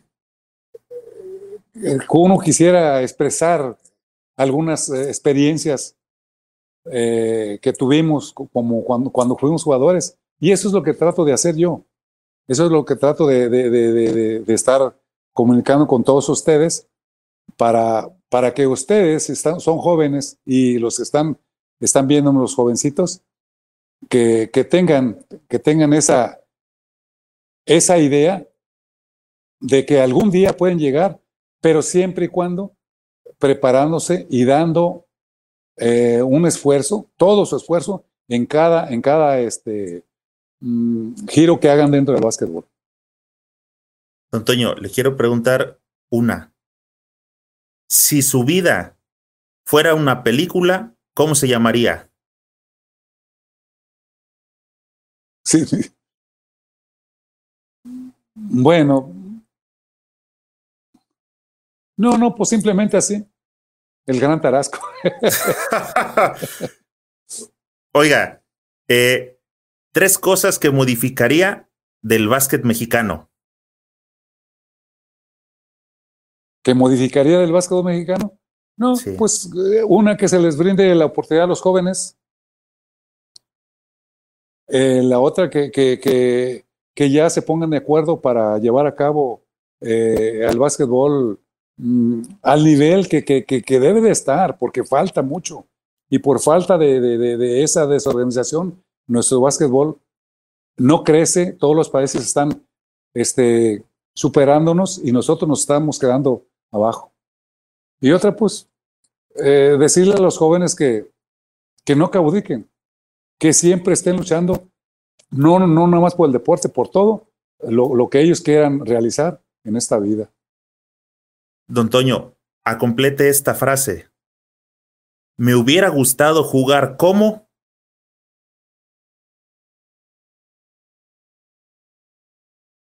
No, pues como Antonio Ayala, no, no. Yo no, no, no me gustaría a mí decir que como Michael Jordan, porque ellos son jugadores de eh, muy, muy, muy excepcionales. No, simplemente mm, eso que estamos platicando de, de, de, que me gustaría jugar, me gustó hacer lo que, lo que yo eh, logré, lo que logré hacer y estoy muy contento con mi desempeño, con mi, con mi forma de jugar, ya que no era un jugador muy técnico, pero sí tenía un corazón.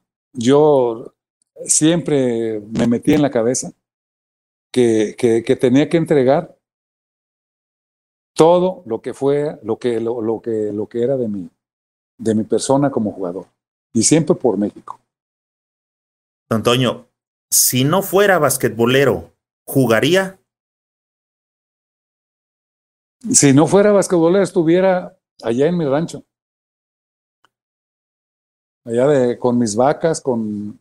En la caña. Eh, en la caña y con mis amigos eh, que, que, que, claro, los extraño mucho porque yo tengo mucha comunicación con ellos, pero, pero muy contento con, con todo esto, Eric. Yo, yo soy muy feliz con, con todo lo que ha sucedido en mi vida. Y yo le doy gracias a Dios todas estas eh, cosas tan bonitas que, que logramos.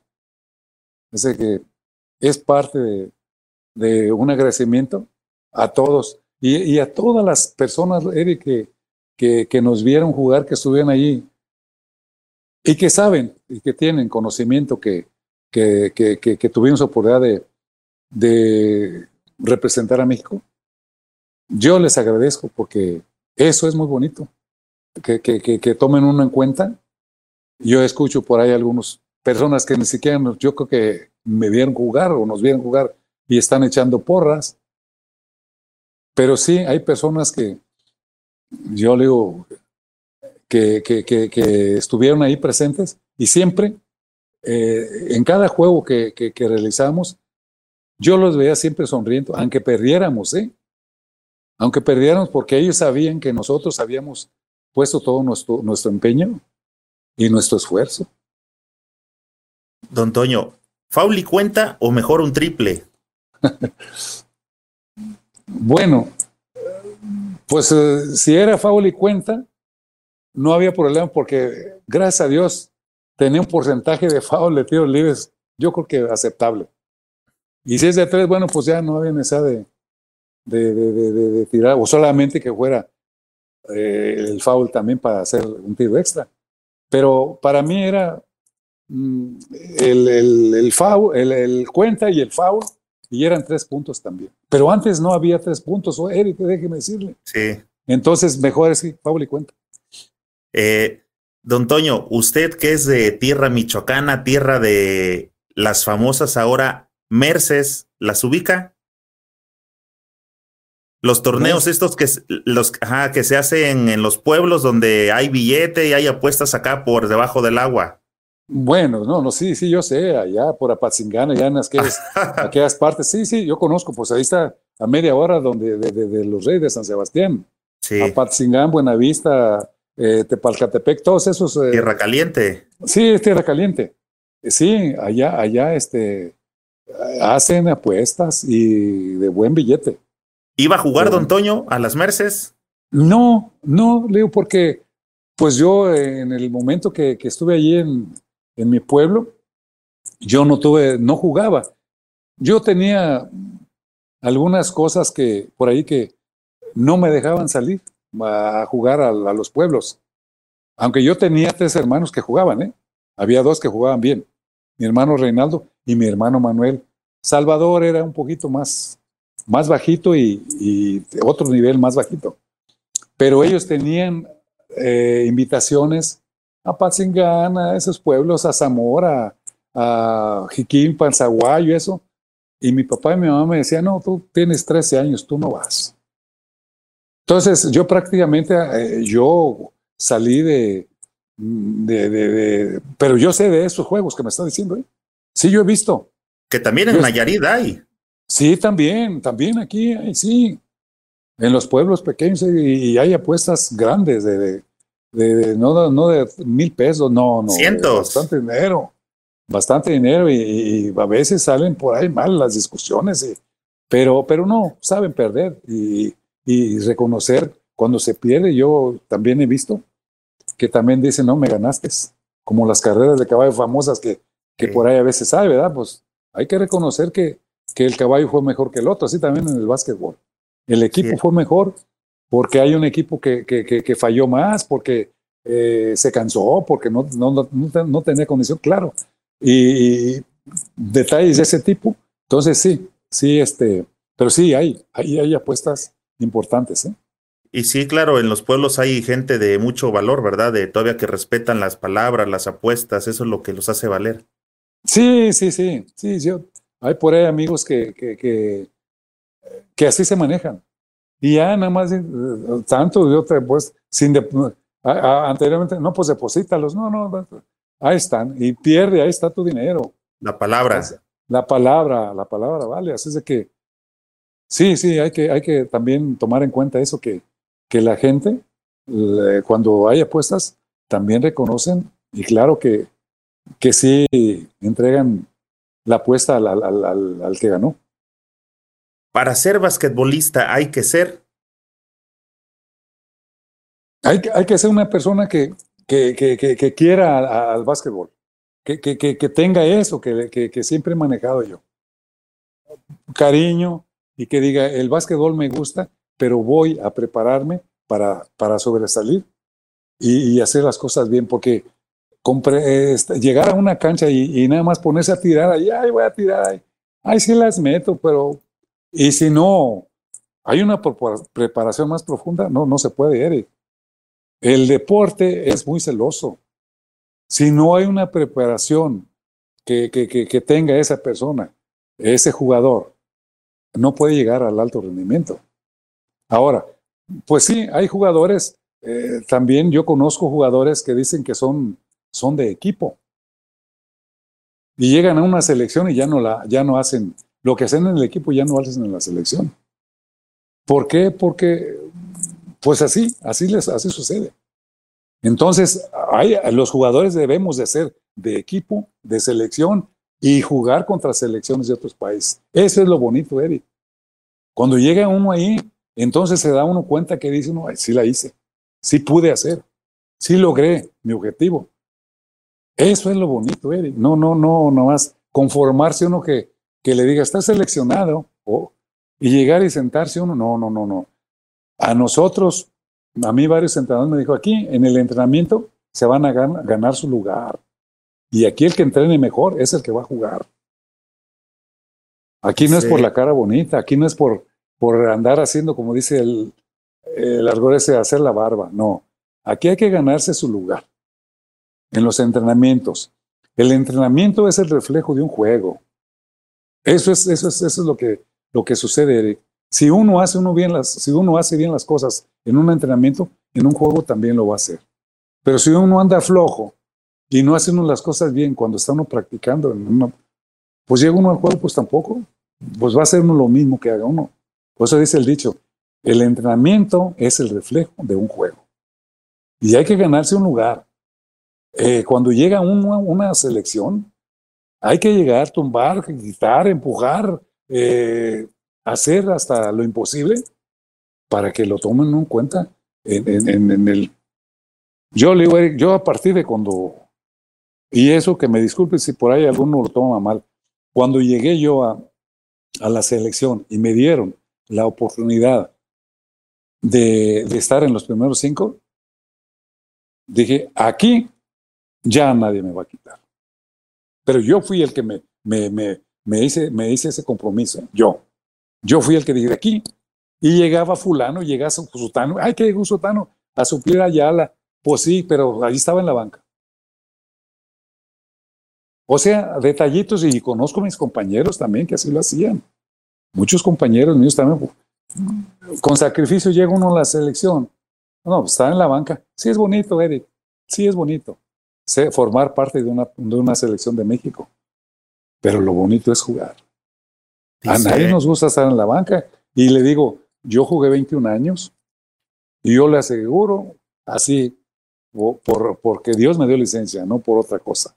21 años, nunca fui banca. En las elecciones, si me iba en, torneos de, de, lo que sea, de intercontinentales, gobernador de estado, que Cristóbal Colón. Siempre el entrenador, gracias a Dios, tomaba en cuenta a uno, porque él se, él, se enteraba que, que, nosotros nos entregábamos, pues, en los entrenamientos y, y luego después en los juegos igualmente. Así es de que eso es lo bonito, Eric. Ganarse un lugar, pero, pero, pero sí, seleccionado nacional o es bonito, pero lo mejor es, es estar participando, apoyando al equipo como en, los primeros cinco, y si no el primer cambio, pero jugar. Así que esa es una de las, recomendaciones que, yo le, les haría también a, a, los compañeros basquetbolistas que nos están viendo. Que se, siempre pongan el extra, que no, nada que no se conformen con llegar. Dice otro dicho, el chiste no es, no es llegar, el chiste es mantenerse. Y, Eric, estar 21 años, lo que le estoy diciendo, no es fácil. No es fácil. claro. Pero sí, sí, sí, yo le digo, yo siempre me, eh, yo tuve una meta, me fijé una meta. Cuando llegué, dije, de aquí no me quitan. Y, y, y si una duda tiene, por ahí pregunte, infórmese, como siempre estuvimos participando, en los primeros cinco. En todo. acá, Cristian Soriano, ¿a qué jugador le tuvo admiración, ya sea mexicano o extranjero? No, bueno, mire, nosotros jugamos con, con, muchos jugadores. Es más, tuvimos dos juegos antes del, del Panamericano en, en, la Ciudad de México. eh, previo a eso, tuvimos dos juegos con, con, dos equipos de la NBA. Nos ganaron. 12, un equipo nos ganó creo por 12, otro por 14. Bueno, nos ganaron. Pero claro, eh, yo gano, por decir así, 10 mil pesos y ellos ganan 5 o 6 millones de dólares. Lógico, hay, hay, una diferencia muy grande, tanto en lo económico como en la preparación también de ellos. Bueno, la cosa es de que tuvimos esa, esa experiencia de, participar con, con, esos jugadores y, eso es también parte de, de pues de un, un, bonito, una bonita experiencia que, que tuvimos nosotros. Bien. Eh, don Toño, ¿de qué artista, cantante, compraría usted un disco original? No, pues hay muchos, hay muchos cantantes muy importantes. De los. Uh, de los que le gusten de antes. Eh, bueno, hay una cosa, Eric, que nosotros cuando estuvimos por ahí en algunos otros países, por ejemplo en Alemania, cada, todos los días, de 11 a 12, había un programa alemán, ¿eh? puras canciones mexicanas. En otros países eh, nos encontramos eso. Hay muchos, eh, lo que la, la, pregunta que me está haciendo, hay muchos eh, cantantes muy de veras que, eh, quisiera uno tener un disco. Está, pues muchos. Uno que me gusta, Javier Solís, pues, Jorge, Jorge Negrete, pero hay otros más acá mi paisano Juan Gabriel, este, hay muchos, muchos, pero si me dieron a escoger, uno de Jorge Negrete, porque me gusta lo bravío, lo, la, cómo canta, cómo se desempeñó como, como, como cantante, aunque él cantaba ópera, dicen que cantaba ópera, pero sí, el charro mexicano, sí, muy, muy importante. ¿Carnitas de Michoacán o mariscos nayaritas? No, pues aquí como marisco, ahí cuando voy, como... No, no, no, allá en, Michoacán hay unas carnitas eh, de veras eh, especiales, especiales. Pero también hay mariscos, también, también hay mariscos. Como aquí también hay carnitas, también que, que, que saben, saben este, guisarlas muy bien. Pero aquí los mariscos, mmm, Mucha gente eh, no cree, mucha gente no cree que, el marisco es muy barato. Aquí a veces mis amigos de Chihuahua, allá un kilo de marisco es, ay, jole, no sé. Y a veces les digo, oye, fíjate que aquí el marisco 70, 80 pesos el kilo. ¿Cómo? Si aquí cuesta 400. Sí, aquí hay una, eh, una temporada que son, son muy baratos los, los, los mariscos. Don Toño, le quiero agradecer muchísimo por haber venido a conversar acá con nosotros. Eh, les quiero compartir a toda la audiencia. Don Toño por ahí me dijo cuando este, andábamos negociando lo de qué fecha, nos andamos poniendo de acuerdo en las agendas. Don Toño me preguntó, oye, ¿y como cuánto va a durar la, este, la charla? Porque este, he visto que algunas están medias largas y le dije, no se preocupe, don Toño, va a ser un, un, este, un tiempo corto en donde yo lo vea que ya no anda medio a gusto, pues este, ya. Y fíjese, don Toño, ¿sabe usted o calcula cuánto tiempo nos aventamos? Más o menos. Tres horas. Más o menos por ahí andamos, don Toño. Y creo que este, la gente ha estado muy al pendiente todavía aquí de, de nosotros. Este, tocamos muchos temas. Don Toño, le quiero agradecer nuevamente que se haya animado a venir a conversar acá con nosotros. Muchos a lo mejor no lo habían visto, otros eh, lo recordaron, pero bueno, a final de cuentas, eh, ya hay aquí un, un video eh, con buen audio, buena calidad, para que la gente eh, pueda conocer eh, la vida, la obra deportiva de Antonio Ayala. Lo dejo por aquí con la cámara, el micrófono para que se despida de toda la gente que amablemente nos escuchó y nos acompañó hoy en la, en la transmisión, don Toño. Pues primeramente, Eric, un agradecimiento especial, por, claro, por esta entrevista que, pues sí, sí es cierto, me pareció muy bonita, contento por, pues por haber tratado de dar alguna respuesta y si alguna, alguna respuesta no la, no la di bien, pues pedir disculpas y a todos mis amigos que están ahorita viendo, este, y posteriormente si, si, si ven esa entrevista, pues mandarles un saludo y un abrazo. Eh, aquí, aquí de un, un señor que en aquel entonces le decían el Gran Tarasco. Así es de que recibe un abrazo de parte de Toño Ayala y un saludo. Y quiero decirles que se cuiden mucho de este desdichado bicho que está ahorita en esta, que tenemos en, este, en estos momentos, que se cuiden mucho, porque sí, efectivamente sí existe, hay mucha gente que no cree, pero a nosotros, a ocho de nosotros en lo particular nos pegó hace dos meses. Entonces, cuídense mucho, que sean felices y que no tengan ese, ese problema de un día de estos, que tengan esa infección, que ya les digo, es muy, muy complicada esa situación. Reciban un abrazo de un amigo y si alguno desea tener comunicación conmigo, este, por ahí tengo yo eh, como unos 80, 90 o poquito más números telefónicos de todos mis amigos de todos los tiempos actuales de cuando yo jugaba y, de otros deportes. Así que aquí tienen un servidor, un amigo, su amigo Toño Ayala. Don Toño, muchísimas gracias, amigo. Seguimos en contacto. Gracias, Eric, y felicidades. Un abrazo para usted y para toda su, audiencia. Gracias, señorón. Hasta luego. Adiós. Amigos, muchas gracias por habernos acompañado en otro episodio del podcast basquetbolero Tiempo Fuera. Escríbanme y díganme a quién te gustaría que les demos seguimiento. Les recuerdo que en YouTube deben suscribirse al canal para que le lleguen los avisos de los estrenos y activen la campanita. Píquenle esa mendiga campana porque esa es la única forma en que YouTube les manda avisos. En iTunes, Evox, Spotify y en las demás plataformas de podcast, síguenos para que puedas escuchar estas conversaciones mientras tienes un viaje o estás atorado en el tráfico. Asegúrate de darle me gusta y comparte con tus amigos para que cada vez seamos más los que integramos esta chulada de comunidad basquetbolera.